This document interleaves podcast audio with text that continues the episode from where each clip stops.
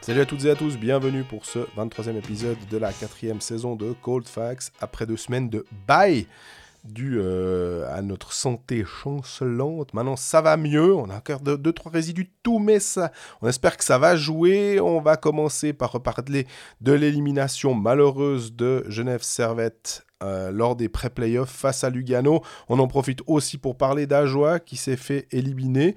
On enchaîne ensuite avec nos pronostics, un petit pronostic long terme concernant l'équipe de Suisse. Pas inintéressant du tout. Après, évidemment, on va se concentrer sur les playoffs avec la série Bienne-Zurich au début et on terminera avec le très gros morceau de Lausanne-Fribourg. on commencera par Lausanne qui a dû passer par la case pré-playoff, qui s'en est sorti contre Ambry et on terminera avec Fribourg.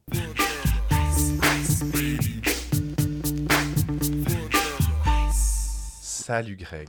Salut Jean-Fred, comment ça va? Alors là, c'est on ne peut mieux, étant donné qu'on peut faire un Colfax, c'est déjà extraordinaire. Bah ouais, on a perdu deux, deux clubs au passage depuis la dernière fois qu'on a, qu'on a pris le crachoir. Bon, à joueur, on s'y attendait un tout petit peu. Le crachoir, vu cette période avec la toux et tout, c'est très très bien vu. À joueur, on s'y attendait un tout petit peu. Genève, on s'y attendait peut-être un tout petit peu moins. Ah, quand, ouais, on les a, quand on les a lâchés, c'était euh, pas loin d'être euh, la meilleure équipe du championnat ou presque. Euh, mais content d'être de retour. Deux semaines de, de maladies diverses. On a cru que c'était le Covid la première semaine, ça ne l'était pas me concernant. La deuxième fois, la deuxième semaine, j'y ai pas coupé. Euh, ma foi, voilà. Désolé, désolé, pour cette absence. Et on notera que c'était pas une grippette. Hein, pour euh, quand on lit des fois dire oui, oui, mais euh, le variant Omicron, c'est tout sympa et tout. Tous ceux qui sont malades en ce moment, quand on discute avec eux, chaque fois c'est, je ramasse. Bah, t'avais bien ramassé d'ailleurs, toi aussi. Ouais, ouais, ouais, ouais, effectivement. Voilà, ça va mieux. On est prêt à entamer les playoffs. Puis, ben, du coup, le... c'est pas une immunité, c'est l'immunité individuelle pour les playoffs devrait être assez bonne quand même. Collective, ça, j'en sais rien. Et puis, c'est pas la question. Mais mon immunité individuelle, à mon avis, elle est pas mal. Alors, tu disais avant que malheureusement, bah, on, doit, on doit revenir déjà faire presque un bilan de la, de la fin de saison de, de deux clubs. Alors, un, on est désolé pour les Jurassiens, on va, on va quand même pas en faire euh, des caisses là-dessus. Genève, malheureusement, c'est un peu plus important parce que euh, en tant que huitième de la saison euh, régulière, et si on n'avait pas ces pré-playoffs, bah, on, parlerait de quart de finale, puis on se projetterait, puis on dirait ah, alors contre Zoug, la revanche de la finale. Non, ce sera Lugano finalement, parce que Lugano s'est imposé en deux matchs. Lugano est allé gagner ce premier match hyper important, et on va dire que les histoires autour de cette série, elles étaient, elles étaient belles dans le sens euh, journalistique. Journalistique, histoire à raconter avec Chris Maxorley, coach de Lugano, qui sort son ancien club. Euh, qui genre sait comment aller trouver la petite, euh, le, le, la petite clé supplémentaire pour euh, aller gagner. Genève qui a perdu Tom Ernest sur le dernier match, qu'il a dû jouer qu'à peu près un demi-premier tiers. Mm -hmm. euh... Ce qui est le temps de glace de beaucoup de joueurs de National League, mais pour Tom Ernest, c'est un demi-tiers, effectivement. Et malheureusement, bah, cette absence-là, euh, il n'y a pas besoin d'être grand clair pour euh, thématiser que Tom Ernest, absent à Genève, égale gros souci simplement parce que le temps de glace, euh, tu dois le répercuter sur les autres et que en plus, ça c'est déjà un, fait, et qu'en plus le temps de glace qui est utilisé, il est d'extrêmement bonne qualité. -hmm. Là, euh, mais il y avait aussi certains qui disaient, bah il y a qu'à envoyer Abdelkader, vous verrez, il y a qu'à envoyer Abdelkader sur euh, sur Tom Ernest. Puis visiblement, ils ont bien envoyé quelqu'un sur Tom Ernest et, et malheureusement, on n'aime pas trop ça, mais. Ben, on l'a vu l'année passée dans la finale aussi. Hein. Tom Ernest avait été pas mal brassé. Durant... Notamment par Abdelkader. Notamment par Abdelkader. Je me rappelle aussi d'une charge euh, de Kovar mm -hmm. sur Tom Ernest. Foi, c'est les playoffs. Euh, deal with it, on va dire, quand tu es 30 minutes sur la glace sur 60, bah forcément qu'à un moment ou un autre, tu as un petit peu une cible dans le dos, que physiquement, c'est peut-être plus difficile aussi de jouer 30 minutes à ce niveau d'intensité. Et après le premier match, Max Orlen nous expliquait aux, aux différents journalistes présents qu'il n'aimerait pas affronter la ligne de Turkauf et Abdelkader, puis il a rajouté quart dans la ligne, puis il dit c'est plus de 300 kilos à eux trois. Et il dit, moi je suis content que ce soit moi qui leur dis euh, à quel moment ils peuvent aller sur la glace plutôt que de les subir un shift sur deux. Et, effectivement, cette équipe de Lugano, les arrivées de Abdelkader et de euh, Shane Prince ont fait énormément de bien. Euh, Prince amène quand même euh, du talent offensif, de la vitesse. Abdelkader amène du physique, amène de l'expérience. Il bonifie les joueurs autour de lui. Turkov fait une magnifique saison et là il est encore en train de monter en puissance. Le, le terme monter en puissance est choisi à dessein parce que niveau puissance il est là. Il n'y a pas de honte à avoir perdu en deux matchs contre euh, Lugano. Non. Aucune honte pour, euh, pour Genève. Il y a une- par contre une grosse déception. Je pense que Genève pouvait vraiment faire quelque chose. Mais voilà, tu, tu, tu, tu payes tes 23 premiers matchs toute la saison. Et ça nous, ça nous donnera de l'eau à notre moulin chaque année. Chaque année, regardez Genève. Ils, ont, ils avaient beau être bons pendant. euh, Regardez bien, ils ont bien commencé. voilà, bah exactement. Et, et la, la courbe des deux, bah, à un moment, tu n'arrives pas à remonter quand tu pars de si bas. Maintenant, euh, tu, tu peux te poser des questions avec ça. Est-ce que Genève a réagi trop tard? Mais en même temps, c'est faire du révisionnisme. En, je dis t- réagi trop tard en, en se séparant de Patrick Aymon Oui. et de mettre Yann Cadieux à la bande. C'est faire du révisionnisme. Est-ce qu'à ce micro, au moment du changement, on disait euh, Oh mon Dieu, Genève a attendu, attendu avant de se séparer de Patrick Aymon Non, remettons-nous dans le contexte. C'était juste après une finale perdue contre Zug que, qu'il y a eu, que, que ce début de championnat raté a eu lieu. Avec des blessés aussi. avec des blessés. On a vu quand même l'impact de Tanner Richard sur la fin. Et enfin, il n'y a pas besoin, là aussi, pas besoin d'être un spécialiste du hockey suisse pour savoir que l'impact de Tanner Richard euh, dans une équipe, sa force aux engagements, le fait que, bah oui, il piaille tout le temps et tout, mais il amène ce côté quand même. Il a ce côté nord-américain, en plus alémanique aussi, de, du gars qui va se bagarrer, quoi. Mhm. Et c'est lui qui met le 3-3. C'est pas anodin. Donc, ce genre de joueurs-là, Patri- Patrick Aymon ne les avait pas au début. Et Yann Cadieux a pu compter sur eux après. Petite parenthèse, Tanner Richard, qui les joueurs qui suivent Genève Servette, les, les, su- les auditeurs qui suivent Genève Servette ont, ont pas besoin que je dise ça. Je parle à- à- plutôt à tous les autres. C'est un modèle, ce joueur, de, fair play. Si, si. Je te donne un exemple très concret. Match 1, Abdelkader va, va quasiment de la tête la première se fracasser dans la bande après un contact totalement fortuit euh, avec euh, Henrik de Mernes. Qui est le joueur qui va chercher le soigneur et qui va amener le soigneur jusqu'à Abdelkader? C'est Tanner Richard. Et c'est pas la première fois que je l'avais déjà mis en lumière quand euh, Damien Brunner se fait l'adducteur et on a tous très très peur pour lui. Qui demande d'arrêter le, jeu C'est Tanner Richard aussi. Et c'est c'est une morue sur la glace. Je détesterais l'affronter. Il a tout le temps la gueule ouverte. Mais par contre, c'est un, c'est un compétiteur exemplaire, mais c'est aussi un joueur exemplaire. Et je pense que c'est important de le mentionner. Tout à fait. C'est, c'est bien vu. Le... Qu'est-ce qu'il a... Qu'est-ce qu'il a manqué aussi ou qu'est-ce que euh, Lugano a eu en plus C'est le retour de Niklas Schlegel, mine de rien. Parce que Faton, Fadani, euh, euh, Irving, il y a eu quand même un roulement des gardiens qui était pas extraordinaire à Lugano. Et c'est normal entre les trop jeunes, euh, des gars qui viennent un peu comme pompiers de service. Alors ça avait marché à Genève, euh, mais aussi peut-être parce que je pense que si Lugano avait pu bénéficier de Zurkirchen et de Niffler, ça serait peut-être mieux passé, Oui. vu la défensive de, de Lugano, qui a dû aussi faire face à l'absence de Mirko Müller quand même ces derniers matchs. Quand même sacré défenseur, mine de rien, euh, tu, tu l'attends, tu le payes beaucoup et t'aimerais bien que ça te rapporte des, des dividendes en playoff. Là, tu dois composer sans, mais... Mais Eliariva a fait un step-up aussi cette saison globalement, mais surtout en cette fin de saison. Et oh, c'est pas, pas vu à ce micro parce qu'on n'a pas eu l'occasion d'en parler, mais je me suis moqué intérieurement du contrat de- d'Elia Riva parce qu'il a quand même touché une sacrée somme pour prolonger à Lugano. Euh, bah, là, il me donne tort, comme bien souvent euh, les joueurs euh, me donnent tort parce que je suis un gland. Mais euh, là, il, prouve que, en tout cas, il mérite complètement ce qu'il a, a signé. On verra sur le long terme, peut-être qu'effectivement, dans six mois, on se dira mais pourquoi ils ont signé Riva En tout cas, on va dire qu'on est euh, sur le maintenant tout de suite et que c'est c'est juste ce que tu dis, il, a, il, a, il, a, il est vraiment euh, très utile.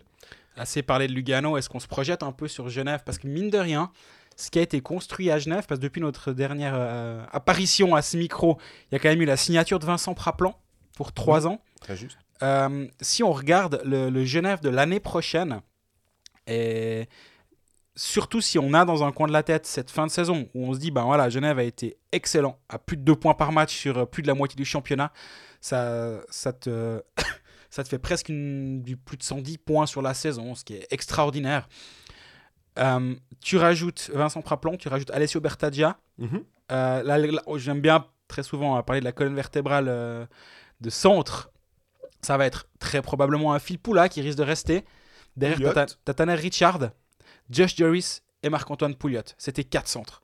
Après, il préfère... il y a Berton encore, donc en fait, on va. Ça, c'est ton cinquième. Voilà. Mais euh, on va dire que les quatre centres, Joris le mettre en quatrième ou un des quatre là, aller en quatrième ligne, c'est un peu dommage. Donc tu préfères peut-être là d'avoir un comme ailier. Ouais, alors d'accord, mais après tu fais comment? Parce que t'as Winnick au marque, parce que de, de ce que je sais, au marque c'est toujours prévu. T'as Praplan, t'as Bertagia, t'as Moy, t'as Rod, euh, et j'en oublie forcément encore un ou deux. T'as Miranda qui vient par là. Oui, Jerry, on peut le mettre sur une aile. T'as encore un étranger, hein, Ouais. parce qu'il y aura deux défenseurs et trois attaquants, voire quatre. Ça, c'est à définir. Mais quoi que Genève, il serait peut-être bien, bien malin de garder une licence sous le coude, comme je l'ai dit Pour un gardien. fois. Pour un gardien, c'est jamais perdu. Et si t'en as pas besoin, bah, tu l'as réutilisé On ailleurs. parle quand même de euh, Robert Mayer et de Gauthier Desclous. Absolument. Mais du coup, tu as huit, t'as, t'as huit ailiers de, de, pour tes deux premières lignes, on va dire. Parce que Bertadias, tu commences à le foutre en, quatrième ligne, tu as un vrai problème. Ouais, ouais, ouais. Enfin, t'as un problème. Non, t'as pas un problème, mais on va dire que l'argent investi est pas forcément ultra bien utilisé. C'est-à-dire que si tu l'achètes pendant pour 5 ans, c'est peut-être quand même pour le faire jouer euh, un peu plus que 10 minutes par match aussi. Alors, on va dire qu'un Bertadja, il peut jouer quoi en, en box-play Ok, ça te donne un peu des minutes. mais Euh, ailier de non. troisième bloc Non, non, tu mets pas Bertadia en box-play. Moi, je vois pas ce qu'il vient foutre là. Ouais. Mm, mm. Puis après, tu as encore re-signé euh, Denis Smirnovs, Mhm. qui est pas. Enfin, si tu l'as re-signé, c'est que tu crois qu'il a quelque chose à faire chez toi. T'as Mathieu Vouillamo, t'as. Euh, j'allais dire Elliott, t'as Benjamin Antonietti. Mhm. Ils vont faire quoi de tous ces gars-là? Bon, alors il y a un partenariat avec Sierre, au cas où. tu- Alors, Valtteri, euh, tu montes à Sierra un moment? C'est très très juste de se dire qu'il y a, il y a pléthore. Hein. Il y a vraiment. Et petite prédiction de... qui, qui, qui repose sur rien, si ce n'est euh, le pif. Je pense qu'il y aura de l'échange durant l'été du côté des Vernins. J'ai pas l'impression de dire un truc extraordinaire en ce moment. hein. Je pense que Ouais. ça transpire. À mon avis, il n'y a aucune raison qu'à un moment, il n'y ait pas un, un transfert qui ait lieu. Est-ce que ce soit, est-ce que ça peut être un Tyler Moy peut-être qui, Oui. qui, Logique. peut- qui pourrait. Mais il a re-signé, non, euh, Tyler il a signé très récemment. C'est ouais. ça, c'est qu'il a signé très récemment. Donc en fait, euh, ap- après, on, on sait comment ça peut aller dans cette ligue maintenant que euh, c'est plus Max Orley, Kosman, euh, mais que Svoboda avait un peu réouvert les vannes. Parce qu'on dit que c'est Svoboda qui commençait à faire des échanges, mais ça me fait quand même sourire. C'est que ça se faisait. Alors, à moins grande échelle, on va dire, mais ça se faisait quand même aussi déjà avant, et pas qu'avec Max Orley, mais. euh, Oui, ça existait effectivement. Maintenant, si, si tu réfléchis à la, à la composition de ton roster euh, genevois, il y aura très probablement deux défenseurs étrangers, comme je l'ai dit avant. Ouais. Demernes et peut-être Vatanen, parce que Vatanen a une trentaine d'années. Moi, je doute qu'il chope un one-way en NHL, donc Mhm. il va vouloir rester en Europe. On parlera du mercato euh, dans, dans son ensemble euh, aujourd'hui, ou bien pas forcément? Euh, ça va être peut-être un peu plus compliqué. Très bien. Du coup, la KHL va s'effondrer ou est en train de s'effondrer. Oui.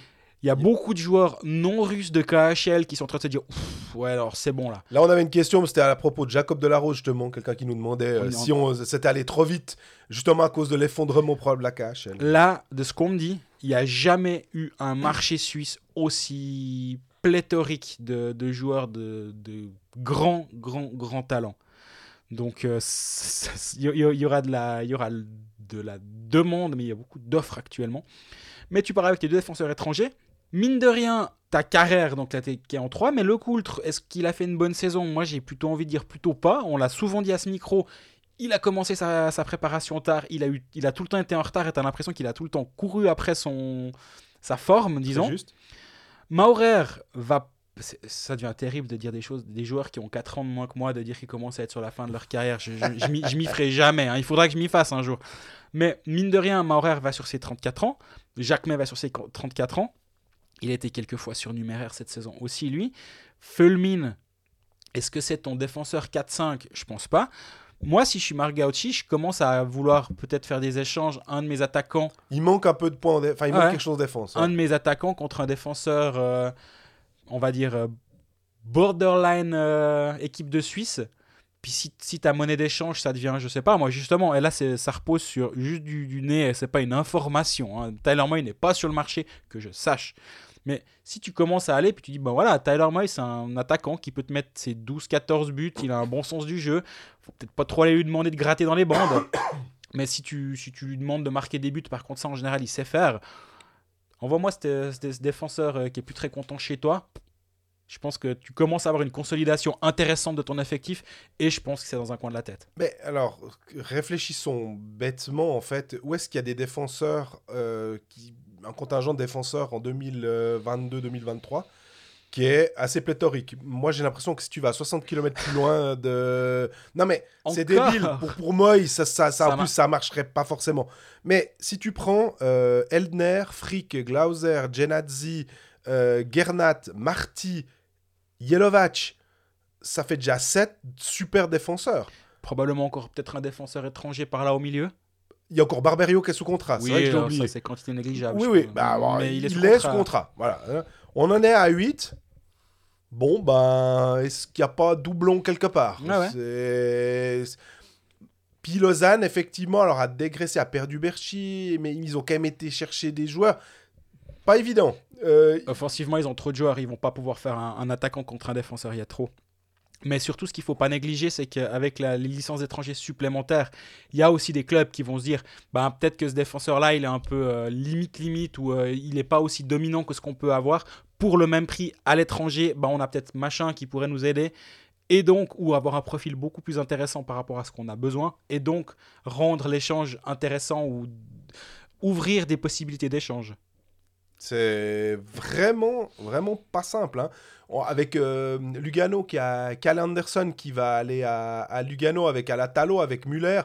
Euh, Elia Riva, un défenseur étranger? ça commence à faire. euh, alors, mais de nouveau, c'est des joueurs qui viennent d'arriver, qui ils vont pas échanger à la Talo. Enfin, c'est- c'est- du coup, c'est compliqué d'avoir un forcément un bon. faut attendre un moment en fait. Alors absolument, mais je pense que durant l'été, attaquant contre défenseur, ça, ça, ça peut sentir ça du, côté de Genève.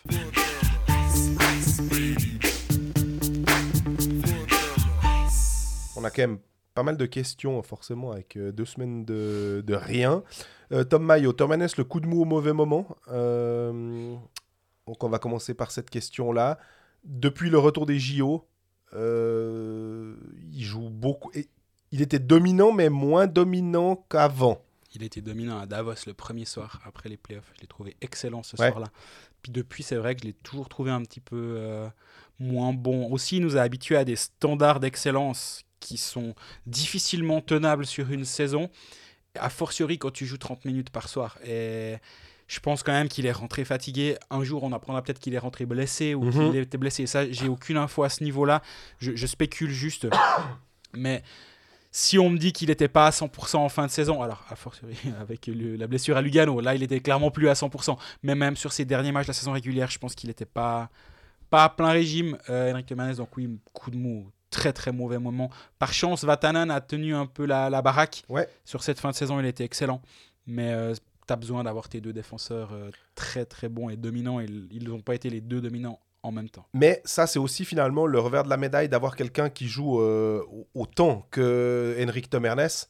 C'est qu'à 30 minutes, si tu peux l'avoir qui joue 22 minutes, admettons, Bien sûr. euh, sûr. c'est 8 minutes que. Mais ça, on l'a dit toute la saison. Hein. Euh, Et on le disait aussi à l'époque euh, pour d'autres joueurs qui jouaient beaucoup, Ouais, le, les même calculs fil des de- minutes, tu nous l'as fait six fois. Faut, Même fil de une hein, par exemple. compilation serait magnifique. qui jouaient beaucoup trop pour un attaquant. Donc d'a- d'avoir ces minutes de qualité là. Ah, absolument.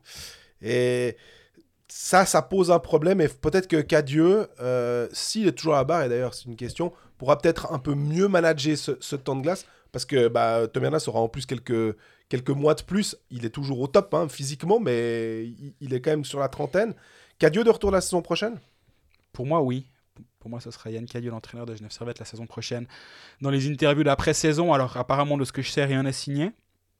Euh, Gauchi a quand même l- laissé transparaître son idée. Quand il dit on va pas changer pour changer, euh, Ça paraît tellement logique. pour moi, il a tout dit. Finalement, tu un entraîneur qui. Est-ce que tu juges Yann Cadieux sur 29 matchs de saison régulière où il a, il a été excellent, enfin son équipe a été excellente, ou est-ce que tu le juges sur finalement une, une défaite à la maison? Parce qu'aller perdre à Lugano, tu as le droit. Ouais. Est-ce que tu le juges sur cette défaite à la maison contre Lugano 2-1 Moi, je trouve ça un petit peu excessif. Et de prendre une décision drastique à ce moment-là, sur, ce raisonnement-là, ça m'a l'air d'être un tout petit peu euh, erroné. Et si, surtout, il faut aussi se, mettre à la place de l'éventuel arrivant. Si le, nouveau doit s'adapter au championnat de Suisse, tu te mets directement en danger. Parce que ça veut dire que celui qui va remplacer Yann Cadieux aura de la pression. Mhm. Sur le marché suisse, je vois pas vraiment qui pourrait venir jouer ce rôle-là. Donc, ok, tu vas chercher quelqu'un à l'étranger qui ne connaît pas le championnat, qui connaît pas les joueurs, qui connaît pas, qui connaît rien ici. Si les deux premiers mois sont compliqués, je te laisse imaginer dans quelle situation se, se trouve ce, ce nouvel entraîneur, alors que celui d'avant, qui est redevenu assistant parce que Yann Cadieux a un contrat d'assistant, Ouais. est toujours là sur la bande. Moi, je pense que tu, tu te mets dans une, dans une situation bancale en prenant la décision de remplacer Yann Cadieux. Alors, je suis tout à fait d'accord avec toi. Il y a une autre question, c'est le mieux classé ne devrait-il pas affronter le pire qualifié grâce au pré-playoff? Et euh, moi, c'est surtout, au-delà de la question, c'est surtout la question des pré-playoffs. C'est ce qui se passe. Le mieux classé affronte le pire qualifié. Ouais. Ah, ah, je pense que c'est plutôt euh, en playoff, peut-être en quart de finale. Ah, pardon. Oui. Tu vois, est-ce que tu reclasse- re- le- tu tu reclasses reclasses. Voilà. Oui, oui, alors ça c'est une évidence. Ça, moi je comprends pas qu'on l'ait toujours pas fait. Euh, trouve aussi. effectivement. Euh, si Ambry avait sorti Lausanne, Ambry devait jouer Zug Exactement. et pas Fribourg. Parce que tu, tu donnes plus de crédit à Zouk d'avoir fini premier, ma foi, de se taper le dernier. Si Ou le moins bien classé, si on t'es dixième, bah ma foi, t'as un chemin, euh, t'as un parcours d'obstacles. Il y a aucune raison que tu bénéficies de la bonne saison de Lausanne que tu as éventuellement sorti en pré-playoff Exact. pour, pour affronter un adversaire potentiellement moins, moins compliqué. Non, c'est une évidence que tu dois reclasser. Mais ça pose la question des pré-playoffs. Mhm. Euh, on alors, aime bien. hein, ça, on alors moi, j'y suis donné un... absolument favorable. Totalement favorable. Et j'y suis encore plus favorable avec l'arrivée d'une 14e équipe. Parce que ça veut dire que si tu n'as pas les pré-playoffs, près de la moitié de ton championnat arrête mi-février à peu près. Ah, mais il y aura une relégation à 14. Alors ça, c'est le, seul avantage qu'il y a. Alors dans ce cas-là, tu dis quoi? T'as Longnau et Ajoie qui jouent pour, euh, pour pas tomber. Puis t'as ce, t'as ce No Teams Land entre 9 et, et 12 où il Ouais. se passe rien.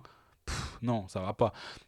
Pour moi, ça permet, et on l'a vu cette saison, à part Ajoie qui était dans, une, dans sa propre catégorie, puis Longnau qui les a rejoints, euh, même avec l'arrivée d'Yves Sarro, ça a absolument rien changé. Ils étaient partis à 120 dans un mur, ils ont pris le mur. Euh, à part ces deux équipes-là, tu avais de la lutte bah, pour la place 10, on l'a vu, hein, jusqu'au dernier soir, Berne a encore, euh, Sauté, encore, quoi. a encore sauté ce- à ce moment-là.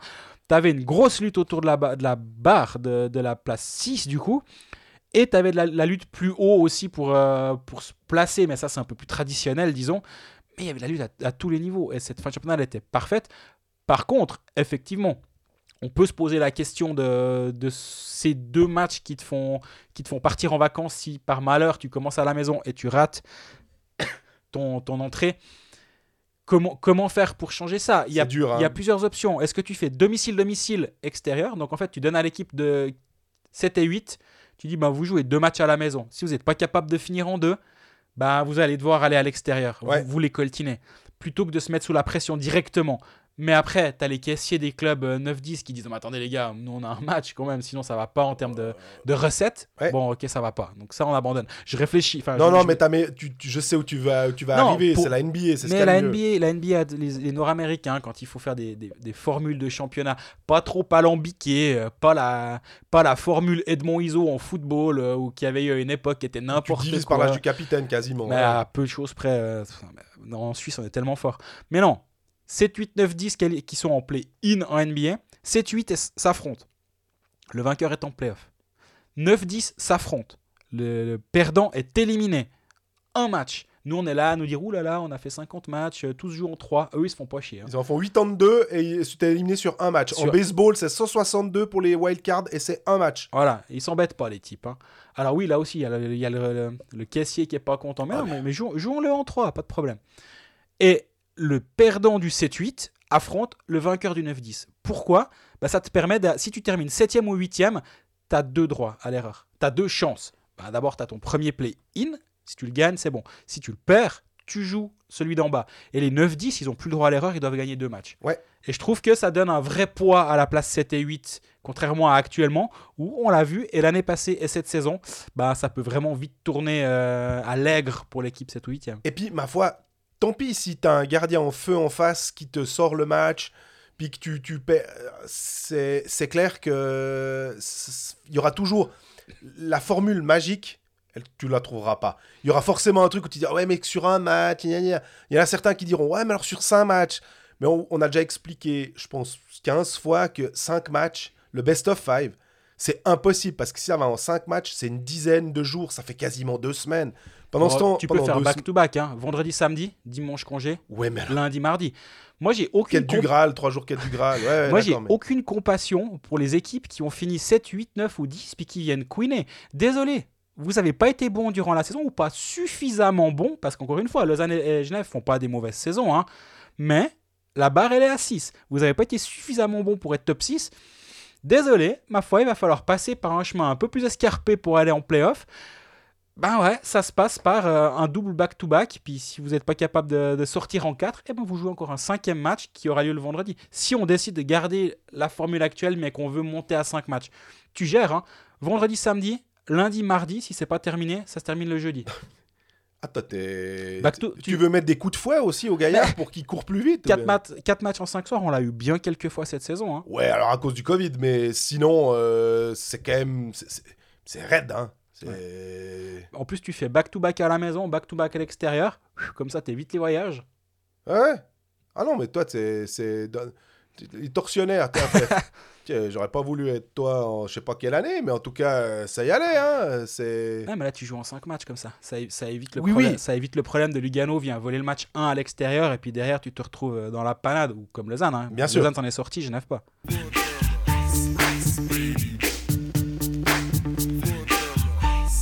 On va vite se, se- se faire encore deux, trois petites questions euh, là autour, puis parler d'Ajoie, parce qu'on avait dit qu'on le ferait, même si on va passer assez rapidement. Il n'y a rien qui va, qui nous dit on a l'impression que Genève fait chaque année le coup des meilleurs éléments qui arrivent cramés en pré-playoff. Fallait-il interdire aux joueurs clés d'aller au JO C'est dur. hein. Tu parlais de tortionnaire à l'instant. Ah ouais Si t'as un joueur qui vient vers toi puis qui dit euh, Je vais aller aux Jeux Olympiques, puis tu. Non, désolé, tu restes à la maison, ça va pas. Ça ne, s- ça ne se fait pas. Donc, c'est dur. Franchement, c'est dur. Si c'était un championnat du monde qui a lieu chaque année, je te dirais, bah, évidemment. Là, c'est Ah, moi je dirais même, tu ne t'interdis pas. Quoi. Non, t'interdis pas, mais j'entends la, j'entends clairement la question. Mais là, on parle de Jeux Olympiques, on parle de joueurs qui, à la base, ne sont pas censés aller aux Jeux Olympiques parce qu'il doit y avoir des joueurs de NHL. Et donc, les. Quoique de Mernes, ça peut se discuter. hein, mais, euh, Ouais, mais mais même, même avec, une, NHL. avec une équipe de. Il est tellement fort, Temernes, qu'il pourrait presque rentrer en considération. Comme défenseur euh, sur les 7-8, quoi. Puis après, euh, tout dépend comment il joue. Mais Mais voilà, mais après, ben, un Phil Poulac a sa carrière derrière lui, qui a une chance d'aller aux Jeux Olympiques, est-ce que tu lui dis va pas? Non, non, je pense Non, que je pense que c'est impossible. Bah, c'est la quintessence même du sport. C'est là où justement les Jeux Olympiques, c'est tu, tu mets de côté tout ce- alors, malgré ce qu'on n'aime pas sur le, gr- le, le, le- le fait que les Jeux JO sont trop grands, trop d'argent, trop machin. Pour les athlètes, c'est un truc tellement incroyable d'avoir cette médaille d'or. Ils se souviendront tellement toute leur vie que tu peux pas, tu peux pas les priver de ça finalement. Je trouve que c'est- trop beau. Non, je trouve aussi, je suis aussi de cet avis, mais, mais ma foi, certains, certains joueurs, on, on semble avoir payé un petit peu cher euh, le voyage. ouais. Il y a, euh, alors on change, on, on passe à Berne. C'est que doit faire le SCB pour revenir au premier plan, à part réengager Florence Schelling, bien sûr. Euh, je sens une petite pointe de- d'ironie derrière euh, cette question. A rien qui va, mais Ouais, je, Euh, la, je la sens aussi, parce que j'ai pas l'impression. Mais c'est ni positif ni négatif contre Florent Schelling. Elle a juste rien eu le temps de faire, donc Ouais. on, on sait pas. Mais par contre, alors, ce qui est sûr, c'est que Berne, sur le marché des transferts, alors on a vu Praplan partir, on a vu Cal Anderson partir.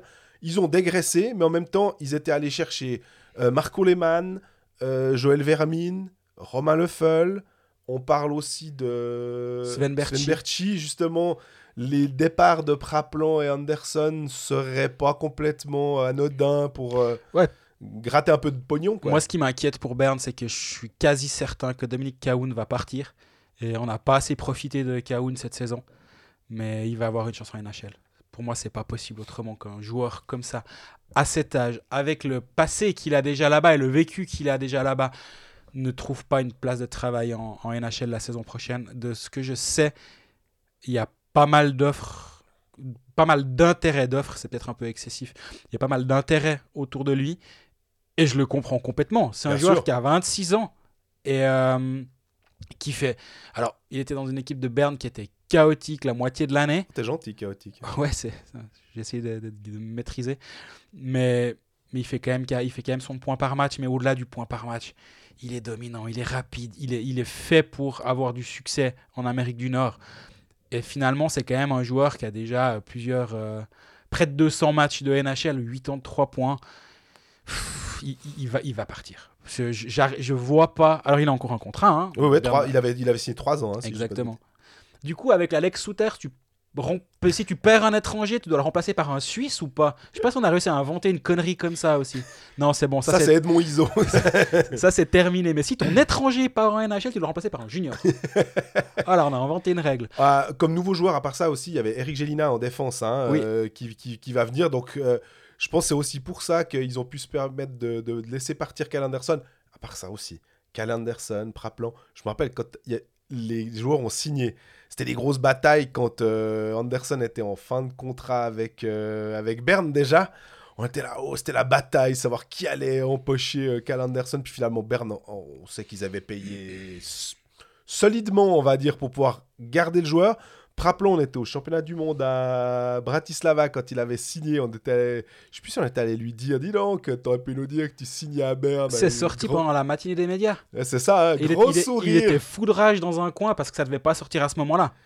Et là, il avait aussi touché un joli salaire. Donc, euh, pour l'instant, c'est deux contrats, si on prend euh, le, le- statistiquement parlant.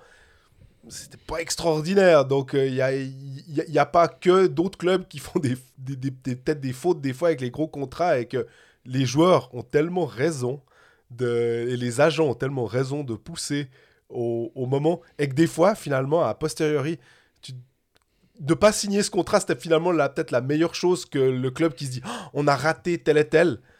T'es là, ouais, mais t'as quand même économisé un, un sacré paquet de pognon qui t'a permis d'aller chercher un autre joueur finalement, peut-être moins cher, mais qui t'a été euh, pas moins utile, euh, si je puis dire. Puis si on parle quand même un tout petit peu d'Ajoie, euh, une fin finalement qui est à mieux que ce qu'on aurait pu penser quand on voit cette série de 19 défaites. Il y a quand même eu deux, trois petites victoires à la fin qui ont montré qu'il y avait quand même... euh, De la vie. ouais, ils se sont accrochés à quelque chose. J'ai bien aimé ce, cet état d'esprit-là de finalement pas complètement lâcher.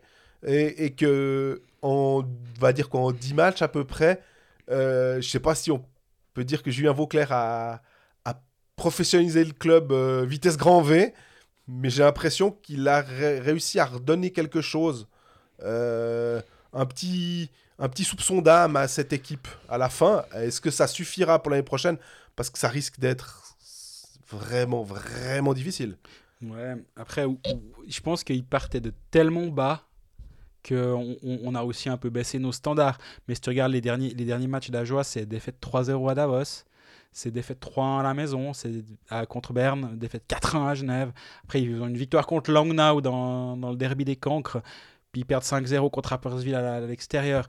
Ils ont quand même une fin de saison qui est, qui est assez compliquée. C'est pas du 11-0, voilà. Mais voilà, il y a, il y a quelque chose qui s'est passé. euh, défensivement, ça, ça a quand même un petit peu mieux tenu. Tu avais l'impression qu'au moins les joueurs jouaient pour quelque chose en fin de saison. Alors, on a aussi un petit peu le- dans un coin de la tête le dernier match avec Gary Sheehan qui s'était terminé par une, par une catastrophe. quoi. 11-0, on en a suffisamment parlé à ce micro, n'y revenons pas. Mais tu te rappelles avant la saison, qu'est-ce qu'on disait? Moi, je voyais Ajo à 25 points. Mhm. Ils finissent à 26. Cette euh, victoire contre Langnau qui aurait pu être après prolongation, comme ça, ça aurait, ça aurait été parfait, un beau 25 points. Mais pff, oui, ça peut aller mieux l'année prochaine, mais pour arracher les pré-playoffs, il manque 40 points. Je me souviens que quand on a fait Gary Sheehan au début de saison, lui, il estimait que les 50 points étaient atteignables. Et je me, enfin, je me disais, mais un point par match, c'est- complètement fou. Et c'est là que tu vois la difficulté que tu as de faire un point par match. en Mais National League. et, et je vais me faire l'avocat du diable, parce que moi je les voyais à, à 25 points. hein. Mais quand il me dit ça, à aucun moment, moi je me dis Non, mais Gary, nous on l'a pas dit, hein, ni toi ni moi. Tout à fait. Même si moi j'étais convaincu. Mais bah, c'est difficile aussi de Alors- commencer à dire à l'entraîneur, dis donc mon gars, euh, vous allez vous prendre des tôles, calme-toi un peu, on est bien d'accord. Mais à ce moment-là, on allait tous un peu dans l'inconnu. Et moi, je me disais, avec 25 points, j'étais un peu pessimiste. ouais, tu te disais ça, effectivement, je me rappelle. Mais, mais, mais si lui dit ça, tu dis, bon, ok. Il- Il connaît quand même assez bien le truc. Mais ça veut quand même dire que tout le monde est parti un peu dans l'inconnu. Et euh, bah maintenant, on a une sorte de benchmark. Si tu es une bonne équipe de Swiss League et que tu montes, va falloir, va falloir s'attendre à une saison comme celle-ci. Et ça va être intéressant de voir qui de euh, Cloton ou Holton. Parce que on prend quand même cette direction-là. Le, tro- euh, le troisième qui peut monter, c'est Viège. Donc euh, voilà. Moi, j'ai toujours parlé de Viège, mais à chaque fois, tu me, tu me reprenais. Alors, euh, j'arrête de parler de Viège. Bah, ils sont quand même encore toujours menés par la chaux de fond. oui, je suis d'accord. Alors que Cloton s'est sorti en 4-0, que, que, que Cloton s'est sorti 4-0, euh, euh, Holton a- 4-1, ils ont juste eu Il un- y, a- il y a le fameux euh, est-ce qu'on perd le match 4 à l'extérieur euh, Comme ça, le caissier a une recette supplémentaire. Ah, la- ce caissier hein. Ah, la théorie qui vient à chaque playoff. On se réjouit du prochain 3-0 en quart de finale, qu'on puisse nous la ressortir, celle-là. Mais effectivement, on va dire que le faisceau d'indices nous, nous disant que Cloton et Holton sont quand même parmi les favoris pour le- la promotion, on est toujours bien là-dessus, quoi. Je pense qu'on y est et. Va falloir qu'il se renforce durant l'été parce qu'on a vu que si t'es pas prêt à, assumer ta promotion, tu, prends assez cher. Maintenant, Ajoie a une vision, du coup, a, un- a une direction qui a été prise. Il y a eu un 180 degrés qui a été fait. Ok, ça n'allait pas, on change complètement notre fusil d'épaule. On se sépare euh, de, de Gary Chian. Vincent Lechen n'est plus, le, le directeur sportif, c'est Ju- Julien Vauclair qui, prend la barre. Tu as vu, ils ont perdu Freddy Rotten, qui était l'entraîneur des M20, qui était l'assistant, qu'à un moment, quand Julien Vauclair a dû partir euh, euh, pour des raisons familiales, il avait quelque chose, enfin, il avait Freddy Rotten sur le banc, et lui, il va aller comme assistant à Winterthur. À Winterthur, ouais. Donc, c'est quand même, bah, parce qu'il a, je crois qu'il vit dans la région Bah, je, zurichoise. je me donc- disais, il a longtemps joué à Cloton, donc euh, il y a de bonnes chances qu'il ait deux trois attaches par là-bas. Et je crois qu'il faisait, ou en tout cas, euh, pas mal de fois les, les trajets. Enfin, c'était pas forcément viable. Et...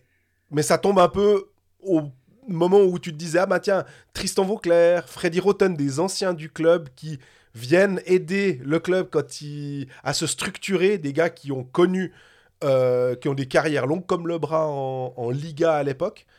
Je trouve un petit peu dommage de- de- de- d'avoir ce départ-là à ce moment-là. Ouais, je suis d'accord avec toi.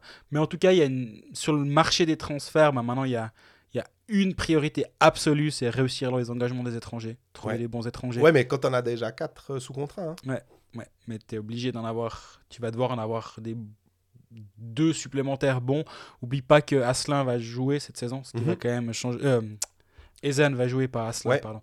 Ce qui change quand même un tout petit peu la donne, parce que, bah, comme on l'a déjà dit plusieurs fois à ce micro, si tu joues toute ta saison avec ton duo euh, Ezen De Vos, ça change quand même un petit Surtout qu'on avait l'impression qu'en écoutant les spécialistes aussi, que Hazen avait plus un profil pour être dominant en National League que De Vos. Oui. Euh, parce qu'il avait plus de vitesse, parce que je crois que c'est Geoffrey Vauclair qui disait à notre micro euh, en pré-saison, quand on avait fait cet épisode, il imaginait bien Hazen grâce à sa vitesse. On n'a pas eu l'occasion de le Ben, voir, malheureusement. malheureusement non. Donc euh, là aussi, av- avec ça, tu commences avec ton premier duo. De... J'ai l'impression que je fais l'équipe OK Manager avec des duos, mais tu fais as ton premier duo Ezen Davos. Tu, leur colles un ailier, genre un Kai Schwery d'ailleurs, hein, euh, qui peut être un joueur capable de marquer des buts en, en National League, qui peut jouer à ce niveau-là, qui a joué avec des étrangers, qui, peut prendre un rôle de- s'il est là la saison prochaine. Du coup, ça va être intéressant, mais voilà, tu dois pas te planter. Tu as un bon gardien, tu vas devoir. enga- Et je- c'est avec toi que je fais la théorie une fois. Mais, mais si tu dois partir de, zéro avec tes étrangers, tu es, à joie, tu en prends presque 3 derrière et 3 devant. Complètement. Alors, mais, mais euh, malheureux- ouais, ce serait possible, hein, il reste deux licences. Il reste exactement. Donc tu as le Duc et deux défenseurs. Moi, c'est presque comme ça que je partirais. Il y a Thomas Thierry qui a signé donc euh, un défenseur confirmé de National League, encore relativement jeune, capable d'amener de la du poids. Ça c'est bien. Mais c'est clairement pas suffisant. Non, mais, mais du coup, tu parles avec tes trois défenseurs étrangers, trois attaquants étrangers. Tu essayes de pas, de, de pas perdre 5 5-0, mais de tenir longtemps les les 0-0, les 1-1, les 2-2, et puis voir ce qui se passe en fin de match. Mais, mais ce serait intéressant de, de partir sur ce. Mais après, tu te diras, ouais, mais bon, faut quand même un peu marquer des buts de temps en temps dans ce jeu. Mais que- quel était le plus gros problème d'Ajoie cette saison? Est-ce que c'était de marquer des buts ou de pas en encaisser? Je crois qu'ils ont eu beaucoup plus de peine à pas en encaisser. Jouer sport, un jeu de la loterie romande. Ah, on passe au prono. Oui, après deux semaines d'arrêt euh, forcé, retour au prono. Avant de parler des quarts de finale, il y a un petit pari que j'ai dans un coin de la tête. Et euh, on en a déjà parlé plusieurs fois, nous deux, euh, en aparté, en buvant le café.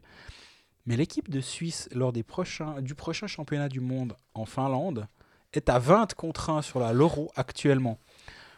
Vous allez me dire, Hey, calme-toi un petit peu, c'est pas parce que tu vas en Finlande qu'il faut t'emballer, je suis d'accord. Mais si on, si on se projette un tout petit peu, puis on se dit, cette équipe de Suisse pourrait, slash, pour, ou aura euh, Romagnosi, Timo Meyer, Nico Ischier, Sigenthaler.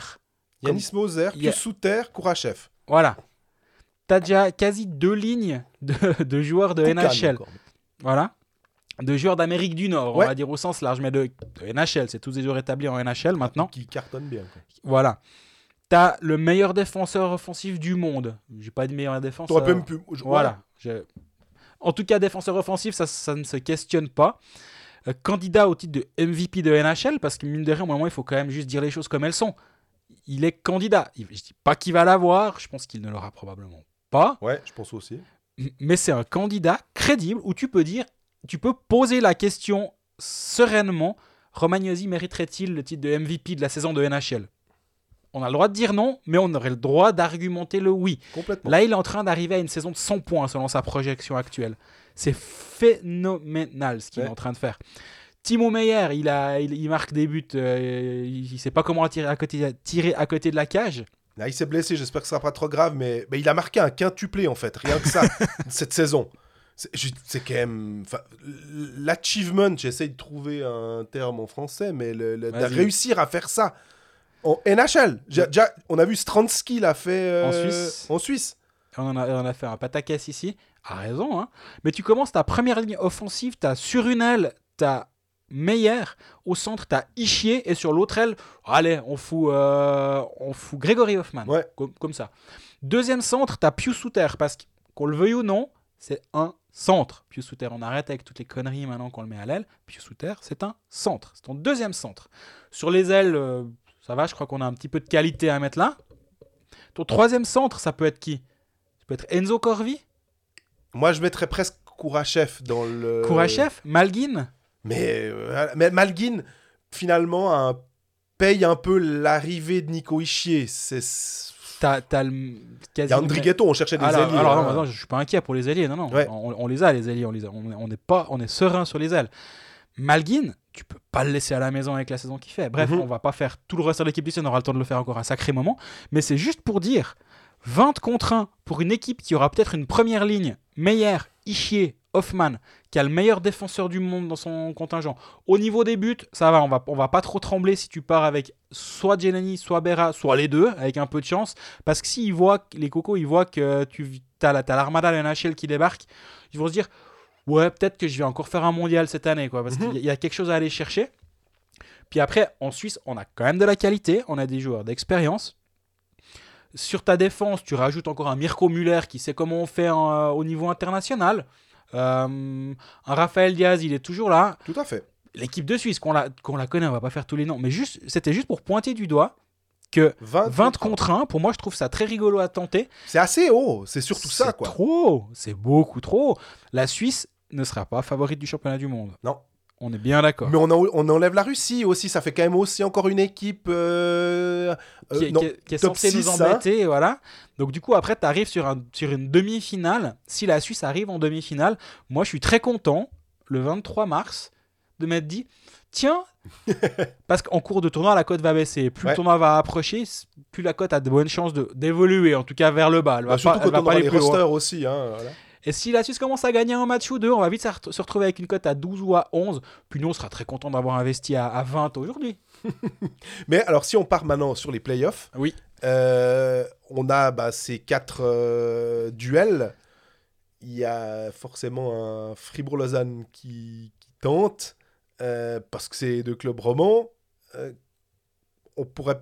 faudra voir avec euh, Zurich-Bienne, parce qu'il y aura déjà eu ce match Oui. ce soir. Et Zurich sera à l'extérieur. Ce sera le seul favori à l'extérieur vendredi soir, le soir où on Exactement. prendra- Enfin, favori. Ce sera le membre du top 4 qui jouera à l'extérieur alors que les trois autres joueront à la maison. Mais alors, bah, favori, c'est pas le bon mot. euh, Zurich, on en parlera aussi après, quand on parlera de, justement de la série Bienne euh, Zurich sur la, le, ce que Zurich doit faire pour euh, éventuellement gagner. Mais s'ils arrivent à se mettre en équipe, je serais assez partant pour euh, voir si la cote de Zurich est autour de 2. Elle sera beaucoup plus haute. Ah, elle sera beaucoup plus elle haute. sera vers de 40, de 50. Intéressant. Moi, j'aime bien ça. Je trouve que. Mais évidemment, ça impliquera quand même de voir le résultat du premier match. A fortiori, si. euh, ça fait trois fois que je le dis sur cette. Sur cette- bref. Euh, si Bienne venait à faire quelque chose le premier match, puis Zurich commence à se retrouver un peu dos au mur au, au match 2 à Bienne, moi j'aime bien cette cote également. Après, moi j'aime bien Davos. J'aime vraiment cette équipe de Davos sur Ouais. cette série contre euh, Rapperswil. J'imagine là également, parce que pour leur, euh, les, les, les cotes ne sont pas sorties sur euh, le site de la Loro, mais on peut, on peut assez sereinement imaginer euh, un Davos vers les 2,5, 2,60, quelque chose comme ça. Et là, ça devient assez intéressant. Après, évidemment, on sait ce qui va se passer. Je vais m'emballer, puis je vais prendre Davos avec handicap à 4, parce que c'est une cote qui va me faire rigoler. On sait tout à fait ce qui va se passer. Mais la ligne avec Bromé, Rasmussen, Stransky, ils ont quand même très bien fini le championnat. Oui. Alors, il y a eu cette pause. Euh, comment on sort de cette pause? Un- On a dit que c'était un peu comme une pause olympique. faut, faut relancer la machine. Ce qui est bien, c'est que Rapperswil doit faire la même chose. Il y a eu une pause, ils doivent aussi relancer la machine. Alors, est-ce que nous, on a tendance à sous-estimer et on, on se fera avoir tout le long jusqu'à ce que Rapperswil se qualifie pour les demi-finales en disant Eh ben, on les a encore sous-estimés, mais voilà, Rapperswil est passé. J'ai quand même aussi envie de dire que Davos, avec Ambul, avec Corvi, avec les étrangers, avec Nugren, il y a quand même un peu plus de. euh, comment dire D'expérience de, ce qui pourrait aller en playoff, alors que finalement, euh, Rapperswil est en demi-finale l'année passée et pas Davos. Donc, euh, je, je- je- m'auto. euh, annule. Tu fais le débat. Vas-y, Ouais. continue. Redonne un autre argument. J'aimerais mais- bien voir Ashleyman aussi. En... Je trouve qu'il a été bon pendant la saison régulière, mais maintenant il faudra voir si en playoff, quand ça va compter un peu plus, quand ça sera un petit peu plus euh, euh, sérieux, est-ce que ça va passer Dominique Egli en, en, en playoff Euh, Quand ça va être un peu plus serré, qui sait qui va euh, se sortir parce qu'il y aura moins de goals marqués Il y a plein de questions à se poser. On n'aime pas la cote de Lausanne à Fribourg. Ils vont être. Là, là, je regarde les projections sur les autres euh, sites internationaux. Ils vont être vers 3 contre 1, Lausanne, Mhm. sur le match 1 à Fribourg. Une équipe de Fribourg qui, est, euh, qui pourrait être prise à froid par, euh, par Lausanne. Moi, je l'aime bien, cette cote. Et on sait, là aussi, je vais m'emballer. Je vais prendre le handicap à 5,5 ou j'en sais rien, quoi. Et ça va pas passer. Mais moi, j'ai- j'aime bien. Ça pourrait aussi m'intéresser. Alors, évidemment, en tant que les cotes ne sont pas sorties, on peut rien faire. Pareil. Ce sera sur notre, euh, nos réseaux sociaux dès vendredi matin, aux alentours de 9h si tout se passe bien. Notre choix pour le match de vendredi soir. Ouais, puis c'est cool, puis on espère que vous interagissez avec nous, parce que vu tout ce qu'on est en train de se dire à des peut-être, il y aurait ci, il y aurait ça, je pense que les auditeurs seront exactement comme nous à se dire Ouh, c'est tentant, c'est tentant, c'est tentant. Jouer sport, un jeu de la loterie romande. C'est parti, on passe au playoff.